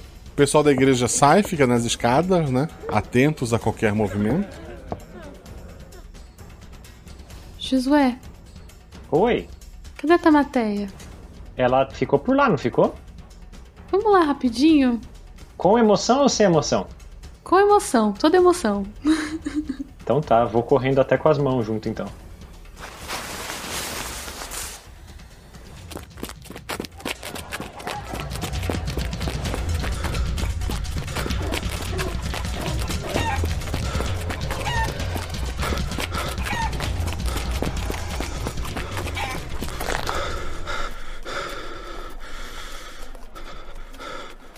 A Tamateia tá viva? Tá, tá sentado na frente da igreja lá. Ai, graças a Deus. Tamateia vai fazer alguma coisa específica ali? Eu queria quando as pessoas param e olham, assim, elas olham pro ar ou só olham uma pra outra? Olha uma pra outra. Uma pra outra. Tô esperando. Quem vai morrer? Eu quero perguntar pra um casal que tava passando ali por perto quando isso aconteceu. Com licença, o que vocês ficam esperando quando o sino toca? Embaixadora, é. A gente tava aqui pensando, nossa, já é hora do almoço, né? O que vamos comer? Ele tá mentindo, claramente. Eu faço uma cara assim, cruzo meus braços. É, disseram que vocês têm que dar qualquer coisa que a gente peça, não é verdade? Sim, senhora. Eu tô pedindo a verdade pra vocês. Alguns minutos depois do sino tocar, uma pessoa morre. Então todos ficamos com medo de ser a nossa vez. Mas só tem morrido gente mais idosa. Acho que é um medo desnecessário. Infelizmente, a pessoa que morreu ontem era uma jovem. Ele olha pra ti com a cara meio incrédula, assim, tipo, agora que não acredita em alguém é ele. Eu acho que dá pra perceber, pela minha cara de desamparo, deve dar pra perceber que eu não tô mentindo. Uma coelhinha chamada Bubu. A namorada dele olha feio pra ele e ele fala: Eu não conheço coelha nenhuma, não. Eu. Eu não conheço, não conheço coelha nenhuma, eu juro. Não, eu só estou dizendo que ela era uma jovenzinha e ela morreu ontem, quando o sino tocou. Eu queria entender o que acontece, sabe? Talvez a maldição do antigo regente. Talvez. Bom, não me deixe atrapalhar o almoço de vocês. O rapaz vai se afastando e vai dizendo: Eu juro, eu nunca vi coelha nenhuma. Eu nunca fui pra rua de baixo. Ela começa a dar uns tapas assim nele e eles... eles estão indo embora.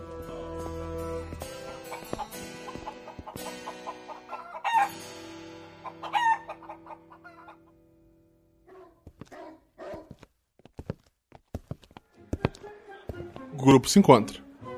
Você tá bem? Que bom que não aconteceu nada com você. Valentina me deixou preocupado. O que você fez, Valentina? Era uma preocupação fundada. Eu achei que você podia, talvez. Você sabe. É, eu sei. Eu só não entendo como isso acontece. Eu tô ficando tão curiosa. Eu acho que a gente podia talvez visitar a rua de baixo. É onde a Bubu trabalhava? É, talvez o clube esteja se preparando para abrir, ou talvez os donos do clube possam abrir pra gente. Até mesmo fechado, a gente pode ir lá e ver se tem alguém, tentar falar com algum funcionário ou funcionária. É uma excelente ideia. É, vamos lá. E à noite a gente tem a festa, né? O banquete. É, vocês vão fazer aquilo que eu comentei? Bom, não no meio do banquete. Eu não, não sei como a gente vai fazer isso. Eu posso passar mal, fazendo aspas com a mão. É, onde vocês ficam doente. Ok, podemos tentar. Overdose de maçã.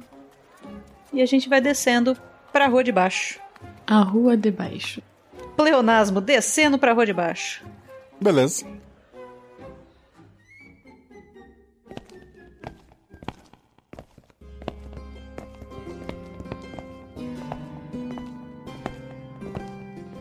A rua de baixo, ela não tem vitrines assim. Ela parece ser uma região menos revitalizada que o resto da cidade. Tem alguns bares, algumas tavernas mais escuras. E o que chama a atenção de vocês é uma casa de dois andares que tem um desenho estilizado da cabeça de um coelho usando uma, uma gravatinha, assim, acima da porta.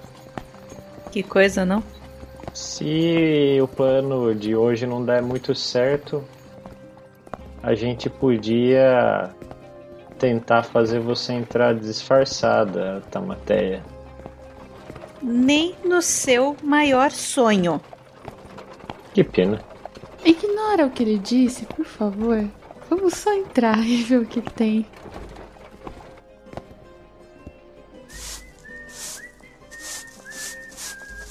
Tem um rapaz varrendo assim na, na entrada, né? Ele olha pra vocês. Tá fechado, gente.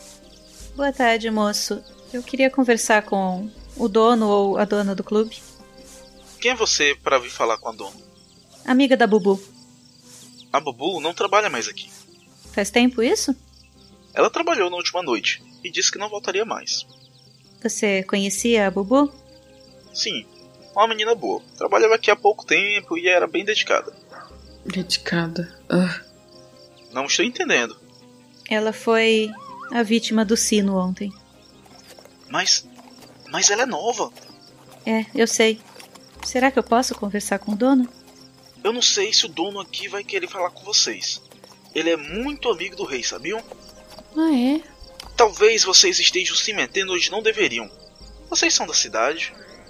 Não, não, nós estamos apenas de passagem. O rei frequenta o clube?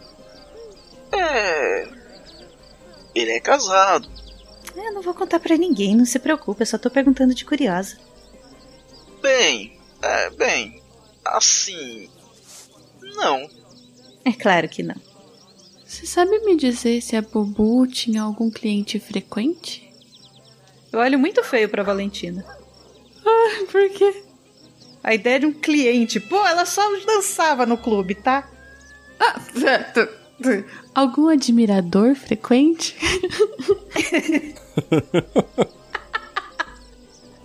ela. Bem, a última noite que ela trabalhou, o clube estava fechado. Um cliente fechou o clube só para ele. E no dia seguinte, ela disse que nunca mais voltava para trabalhar. Hum. E tem muita gente que tem dinheiro suficiente para fazer isso aqui na cidade? Ou uma amizade muito influente, né?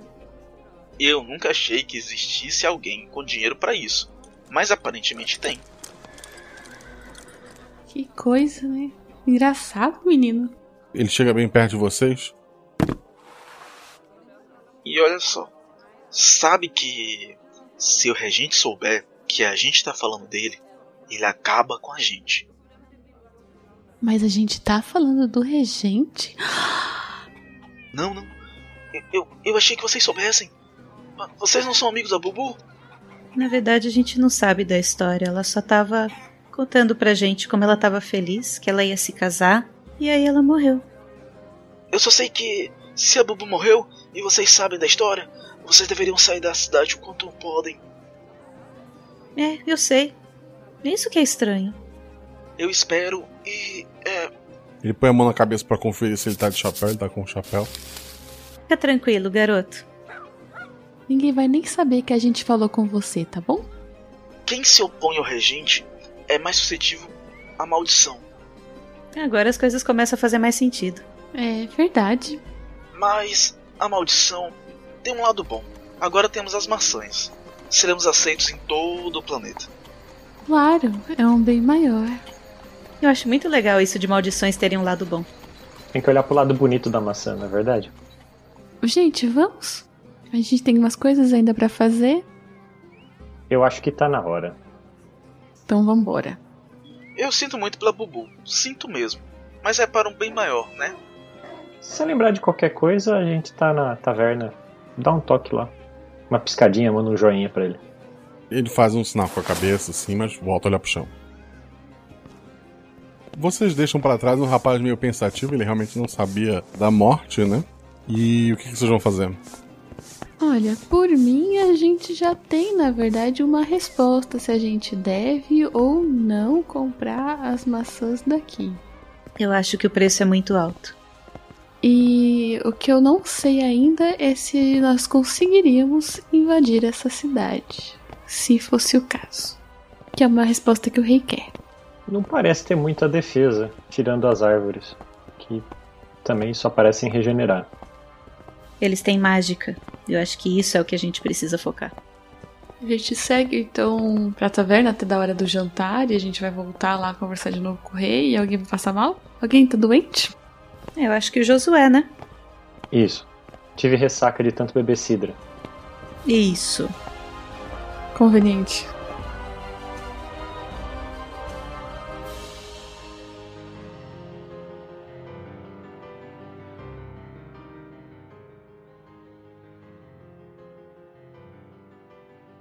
Ok, vocês vão voltar pra taverna. As meninas vão se arrumar pro jantar. E o Josué não vai.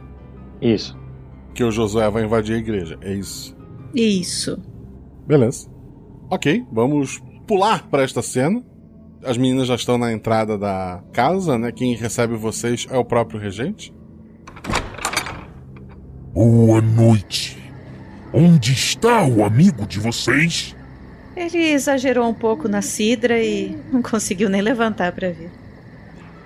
Eu sei bem como é isso. Ele coloca uma mão assim no ombro da Tamateia, assim. Tu permite esta mão no ombro? Não, eu dou um passo. Como eu tenho as pernas longas, eu dou um passo pro lado. Meio que um giro, né? Admirando, assim, o, o salão. Nossa, a decoração daqui é muito bonita, não é? Ah, obrigado. Muita coisa já estava aqui da minha esposa e do antigo marido dela. Mas assim, realmente é de muito bom gosto. Eu quero tentar chegar perto da esposa, se ela estiver meio afastadinha, assim. Tentar falar com a rainha. Vocês chegam até a mesa. Tem um homem que, no lugar do nariz e da boca, ele tem um bico muito comprido. A roupa preta entrega que provavelmente é aquela pessoa por baixo da máscara. A máscara escondia o seu bico. E ele tá ali comendo maçãs e tal. Tem alguns jovens perto dele. Eles fazem sinal com a cabeça para vocês. Tem três cadeiras separadas para vocês, né? E a comida tá servida. Vocês vão comer ali, conversar, é isso? Eu vou meio que distrair o rei, sabendo que ele tem uma, uma preferência por mim. Mas me conte então quais foram a, as mudanças que você trouxe para essa cidade, as implementações, esses produtos expostos nas frentes das lojas. E vou enrolando ele ali, que a gente tinha combinado que a Valentina ia falar com a esposa. Sim, realmente. Com as pessoas precisando trabalhar menos, podemos focar em outras coisas. Ele vai explicando. Valentina vai falar o quê? Eu vou tentar falar com a rainha ali, tipo assim, puxar assunto qualquer, assim. Um belo vestido esse que você tá usando. Rola um dado. Quatro. Ela tá assim olhando meio pro vazio, um momento assim ela te nota. Tu nota assim no olhar dela um, um olhar meio assustado. E ela volta a olhar pra frente e mascar. Ela tá mascando ainda. Eu queria saber se ela tá só ruminando ou se tem alguma coisa estranha que ela tá mascando. Ela parece estar ruminando, assim. Enquanto isso, lá fora.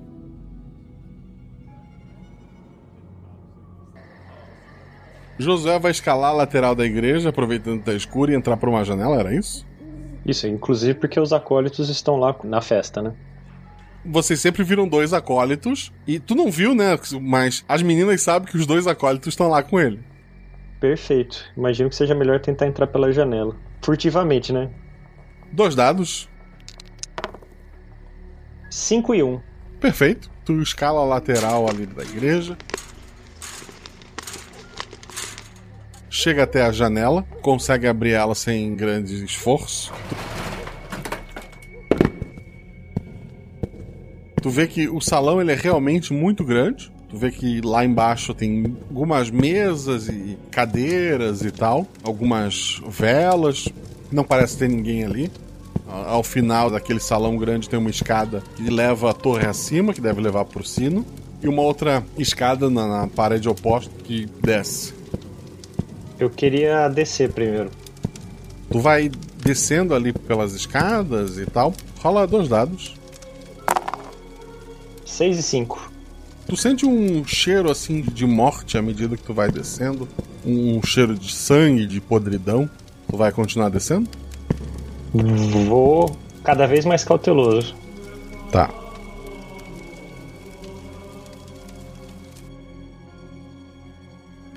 Voltando à mesa de jantar. Tá lá, o- os acólitos comem. As meninas notam que os acólitos são muito parecidos. Provavelmente gêmeos, né? E tá todo mundo lá comendo. São pássaros também? Eles não têm nenhuma característica assim muito de destaque. Rola dois dados, vai. Quatro e um. 4 é um acerto crítico. Tu tem certeza que os dois acólitos são filhos, no mínimo, ou um parente muito próximo, do líder religioso ali. Embora eles não tenham o bico, o cabelo, os olhos, eles provavelmente o nariz e a boca puxaram de da mãe. Aham. Mas eles parecem muito próximos, os três, assim, só pela diferença da idade ali. Certo. A Valentina tá ali do lado da esposa, fazendo o quê? Já que ela não, não responde nada, eu vou tentar falar, não com o acólito, o líder religioso mesmo. E eu fiquei sabendo que vocês têm um número limitado de fiéis, é isso? Todos podem ser fiéis, mas os trabalhos na igreja são muito específicos. Tudo o que preciso são esses dois acólitos. É um serviço simples. Entendo. E eu gostaria de conhecer mais, não necessariamente sobre a religião, mas a rotina de vocês. Leva o dia inteiro? Exige muita dedicação da vossa parte? Sim, temos que embalsamar os corpos. A igreja dispõe de uma série de túneis e alcovas onde acomodamos cada um dos mortos. Temos total respeito pelos mortos durante o processo, mas acreditamos que os corpos devem ficar longe dos olhos para não servirem como âncoras daqueles que estão vivos. E essas âncoras estariam prendendo o que exatamente? Imagine quantas pessoas deixam de viver quando um ente querido se vai. A nossa rainha, por exemplo. Se ela continuasse apegada a seu ex-marido, não estaria casada com o nosso incrível rei, e a prosperidade não teria tomado conta do nosso reino. Ela parece ter superado muito bem. Dá uma olhada assim pra rainha. Nossa, ela tá ótima. e ela é sempre caladinha, né? Sim, é uma senhora muito reservada. Uma dama. Você pode me mostrar onde fica o banheiro? Ah, ele pede para um dos serviçais te mostrar ali. Voltando pro Josué.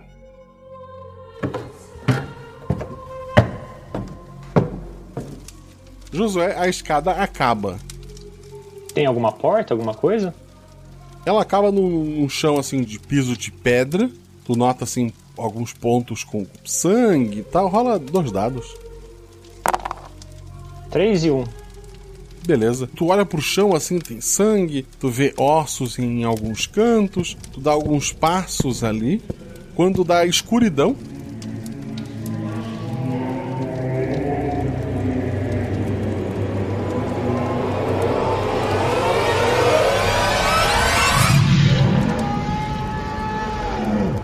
olhos gigantescos assim se abrem e eles te, te encaram.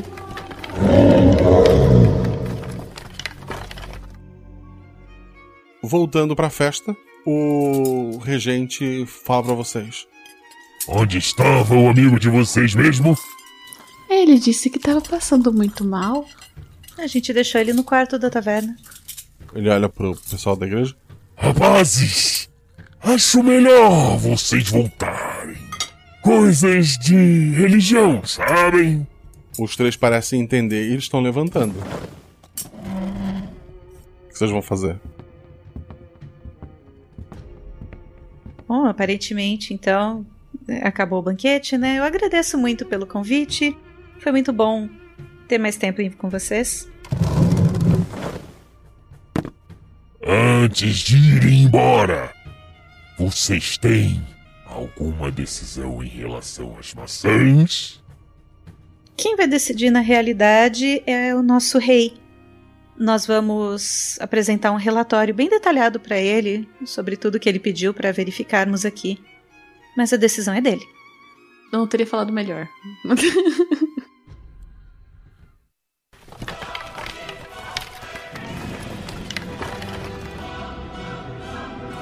Josué, dois dados. Ai, meu Deus. Josué, Josué, Josué. Eu achei que eu já tinha morrido, tá melhor já. 6 e 1. Um. Uma língua gigantesca salta da escuridão. Tenta te prender, mas tu pula pro lado ali. A escuridão ela, ela chega a ser densa ali, mas tu sente uma presença maligna lá dentro e ela vai continuar tentando te atacar. O que tu vai fazer? Tu vai tentar enfrentar, vai subir as escadas? Qual é a tua ação? Vou tentar fugir de volta. Já vi o suficiente por hora. Tá. Tu tá correndo escada acima, né, para sair da igreja ali. Meninas, o que estão fazendo? A gente se despede da esposa, do regente, agradece mais uma vez. Me mantenho longe das mãos dele. Ele parece incomodado com alguma coisa, tu não sabe o que é ainda. Josué, quando chega no salão principal, a porta da igreja se abre.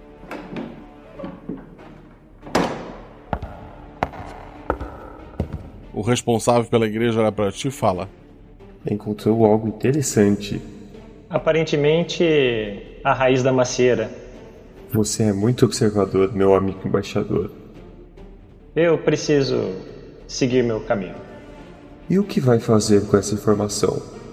Relatórios, aparentemente, para o meu rei. Faço um gesto com o chapéu e tento voltar pela janela que eu entrei, inclusive. Ai, meu Deus.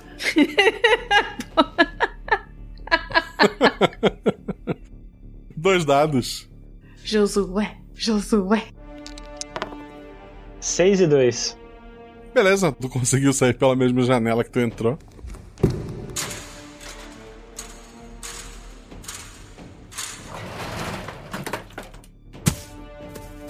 Tá pela lateral da igreja, eles não vão atrás de ti. Tu vê que as meninas estão se despedindo, estão saindo lá da casa do regente. É melhor eu correr em direção a elas da, da maneira mais furtiva possível aí para ver se, se elas forem atacadas, já considerando que sabem que eu sei muita coisa, eu já poder defender elas de alguma maneira. O grupo vai se encontrar onde vocês preferirem de forma tranquila. Assim, se a gente passou na frente da taverna, eu acho que eu nem entrei, eu só fui seguindo reto em direção ao portão. Tamateia, você tem um amigo fazendeiro, né? Eu acho bom ver se ele tem uma caminha para nós essa noite. Aconteceu alguma coisa? É, eu explico no caminho. Ok. É, vamos levar os cavalos? É, talvez seja bom deixar eles na porta da taverna. Talvez pegar outros cavalos? Talvez. Talvez seja interessante. Eu quero olhar em volta. Tá tendo alguma movimentação estranha? Quem tava na igreja continua na igreja? Os três fecharam a igreja. Na rua tem pouca gente, né? Dá pra ouvir uma música na rua de baixo. Mas fora isso, nada que chame a atenção de vocês. Tá, vocês querem ir para fora dos muros? Agora de noite? Por hoje eu acho bom. Eu acho que o final da noite foi meio estranho. Tem alguma ideia do que pode ter acontecido, Tamateia? Você que tava falando mais com o rei? Não, na realidade, eu acho que o Josué tem uma ideia. Mas eu acho que a gente já viu tudo que a gente tinha que ver aqui. Vocês não acham melhor a gente ir embora hoje à noite? Sim, acho. Então vamos pegar os cavalos e sair daqui. Tá bom. Pode ser uma ideia melhor.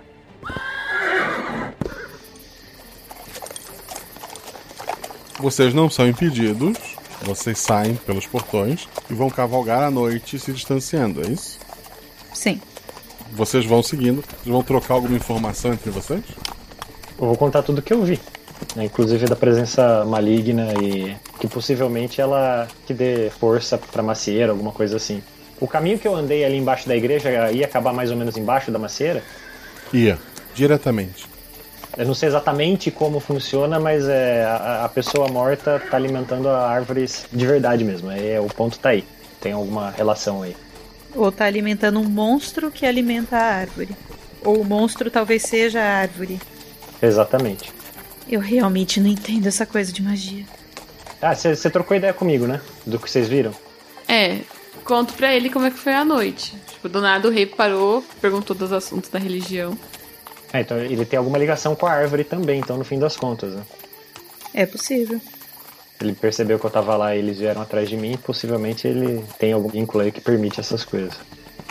O que que a gente vai falar pro rei Rascos, nosso rei? Tudo.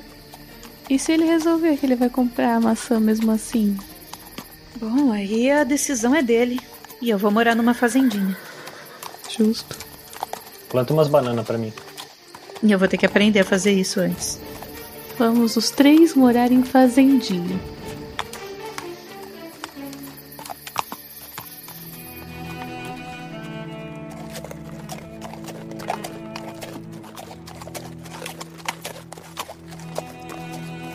Vocês vão seguir, então, o máximo que puderem, parando o mínimo possível, é isso, né?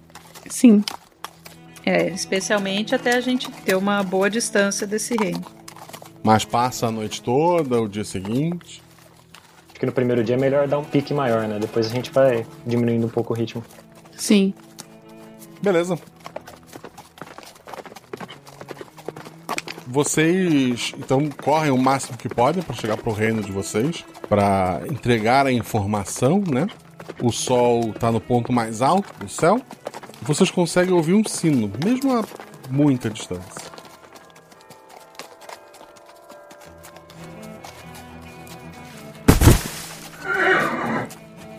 A Tamateia cai. Ah, caralho.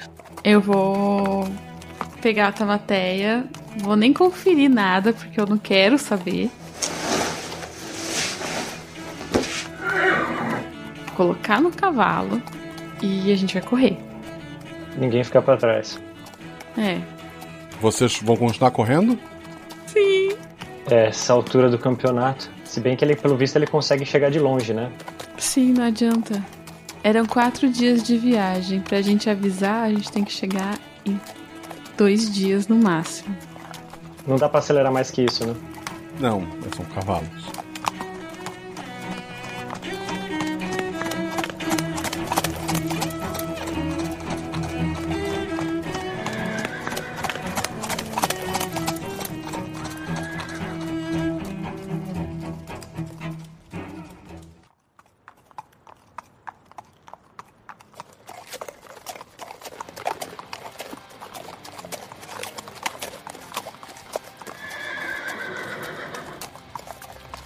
Alguns dias depois, o- os cavalos de vocês chegam no reino. O rei fica meio sem entender. E ele começa a preparar os exércitos. O quê?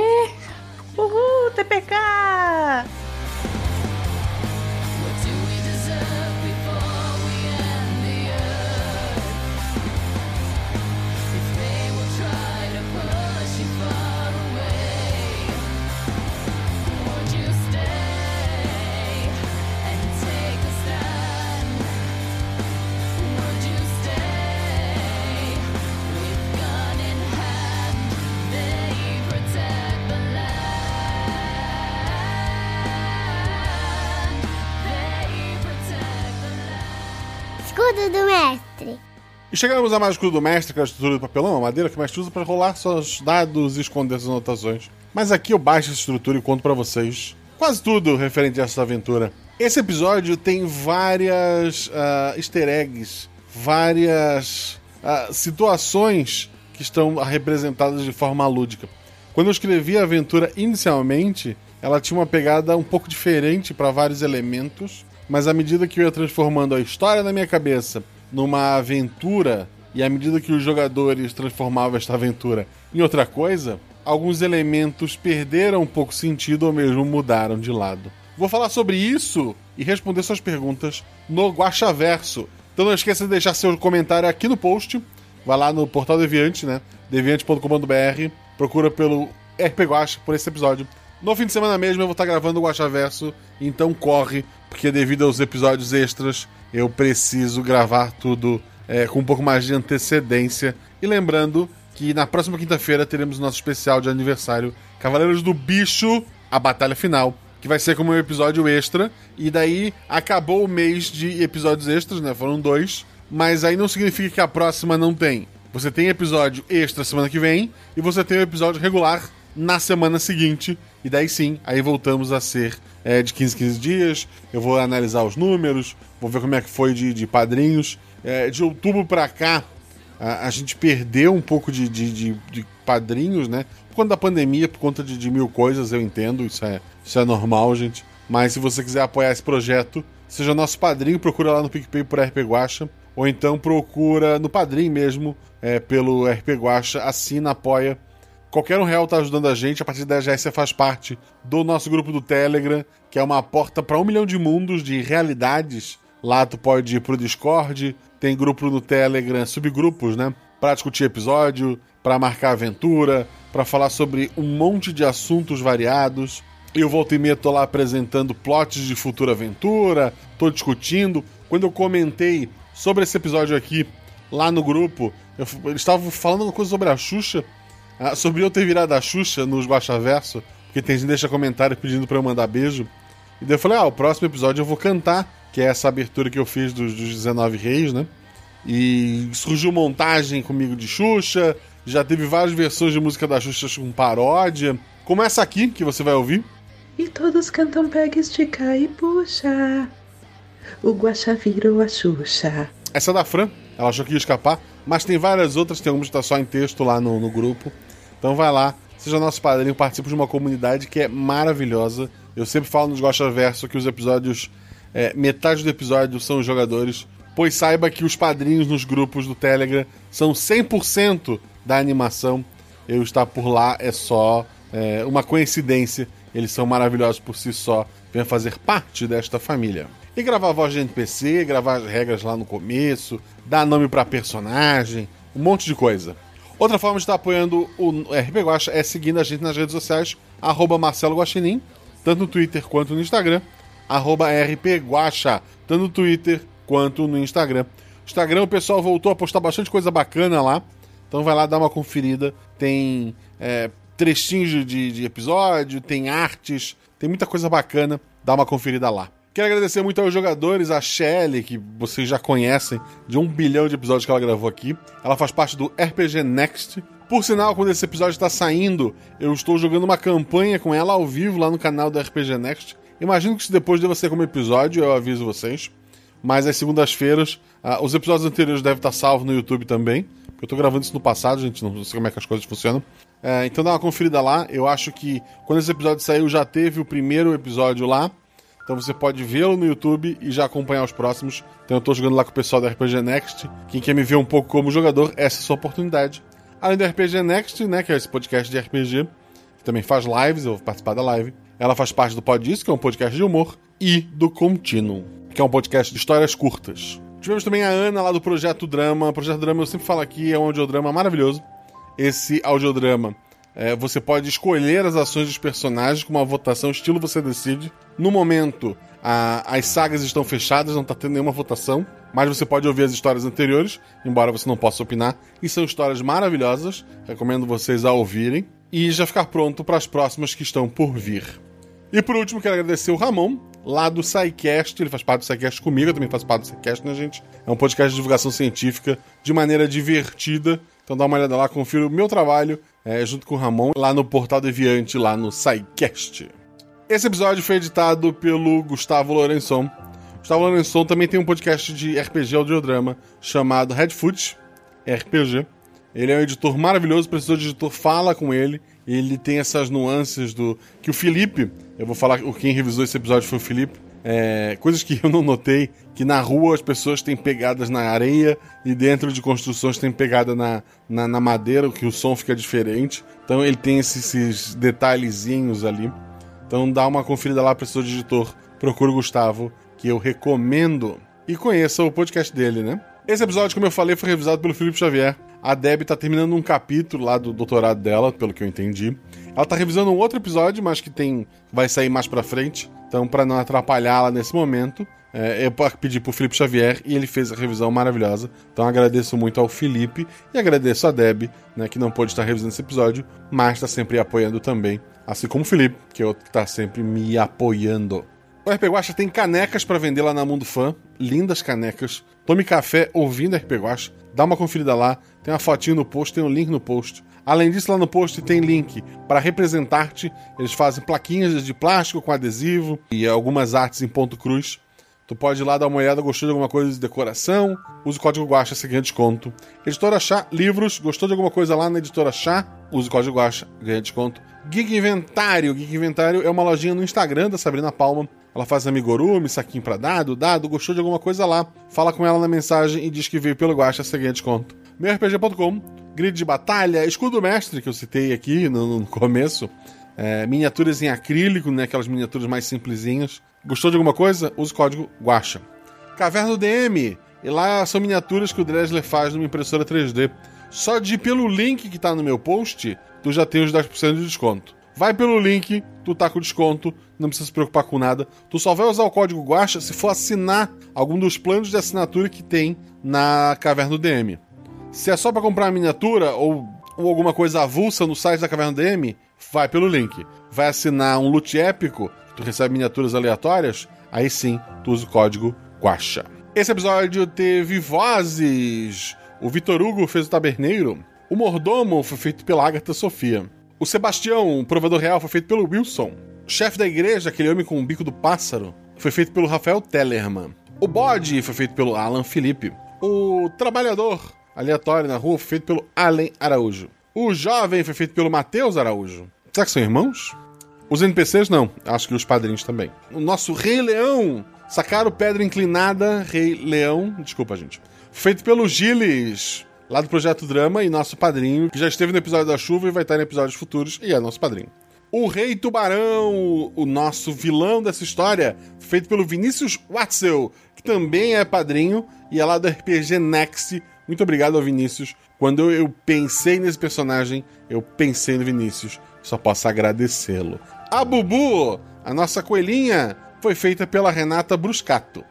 A vendedora de chapéu foi feita pela Joana Albuquerque. E o primeiro cidadão que eles conversaram lá na entrada da cidade foi feito pelo Douglas Ramos.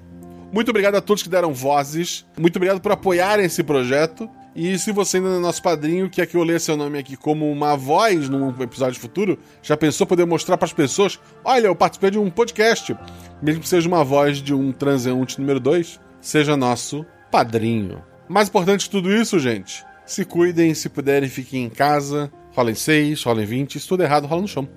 Que apaga o fogo e diverte. Beijo no coração de vocês.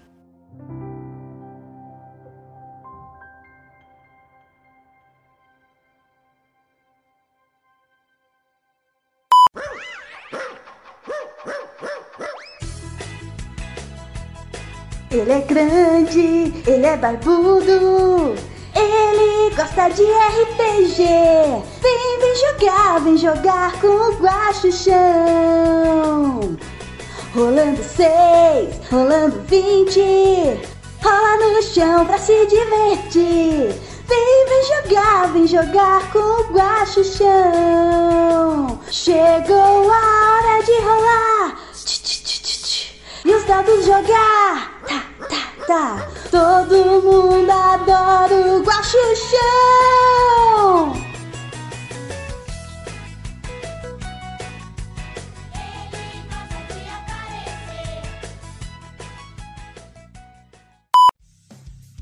Três, dois, um. Josué, Josué, entre janela que quiser. Com a destreza que ele tem, entra na igreja também. Yeah, yeah. Esse é o Josué.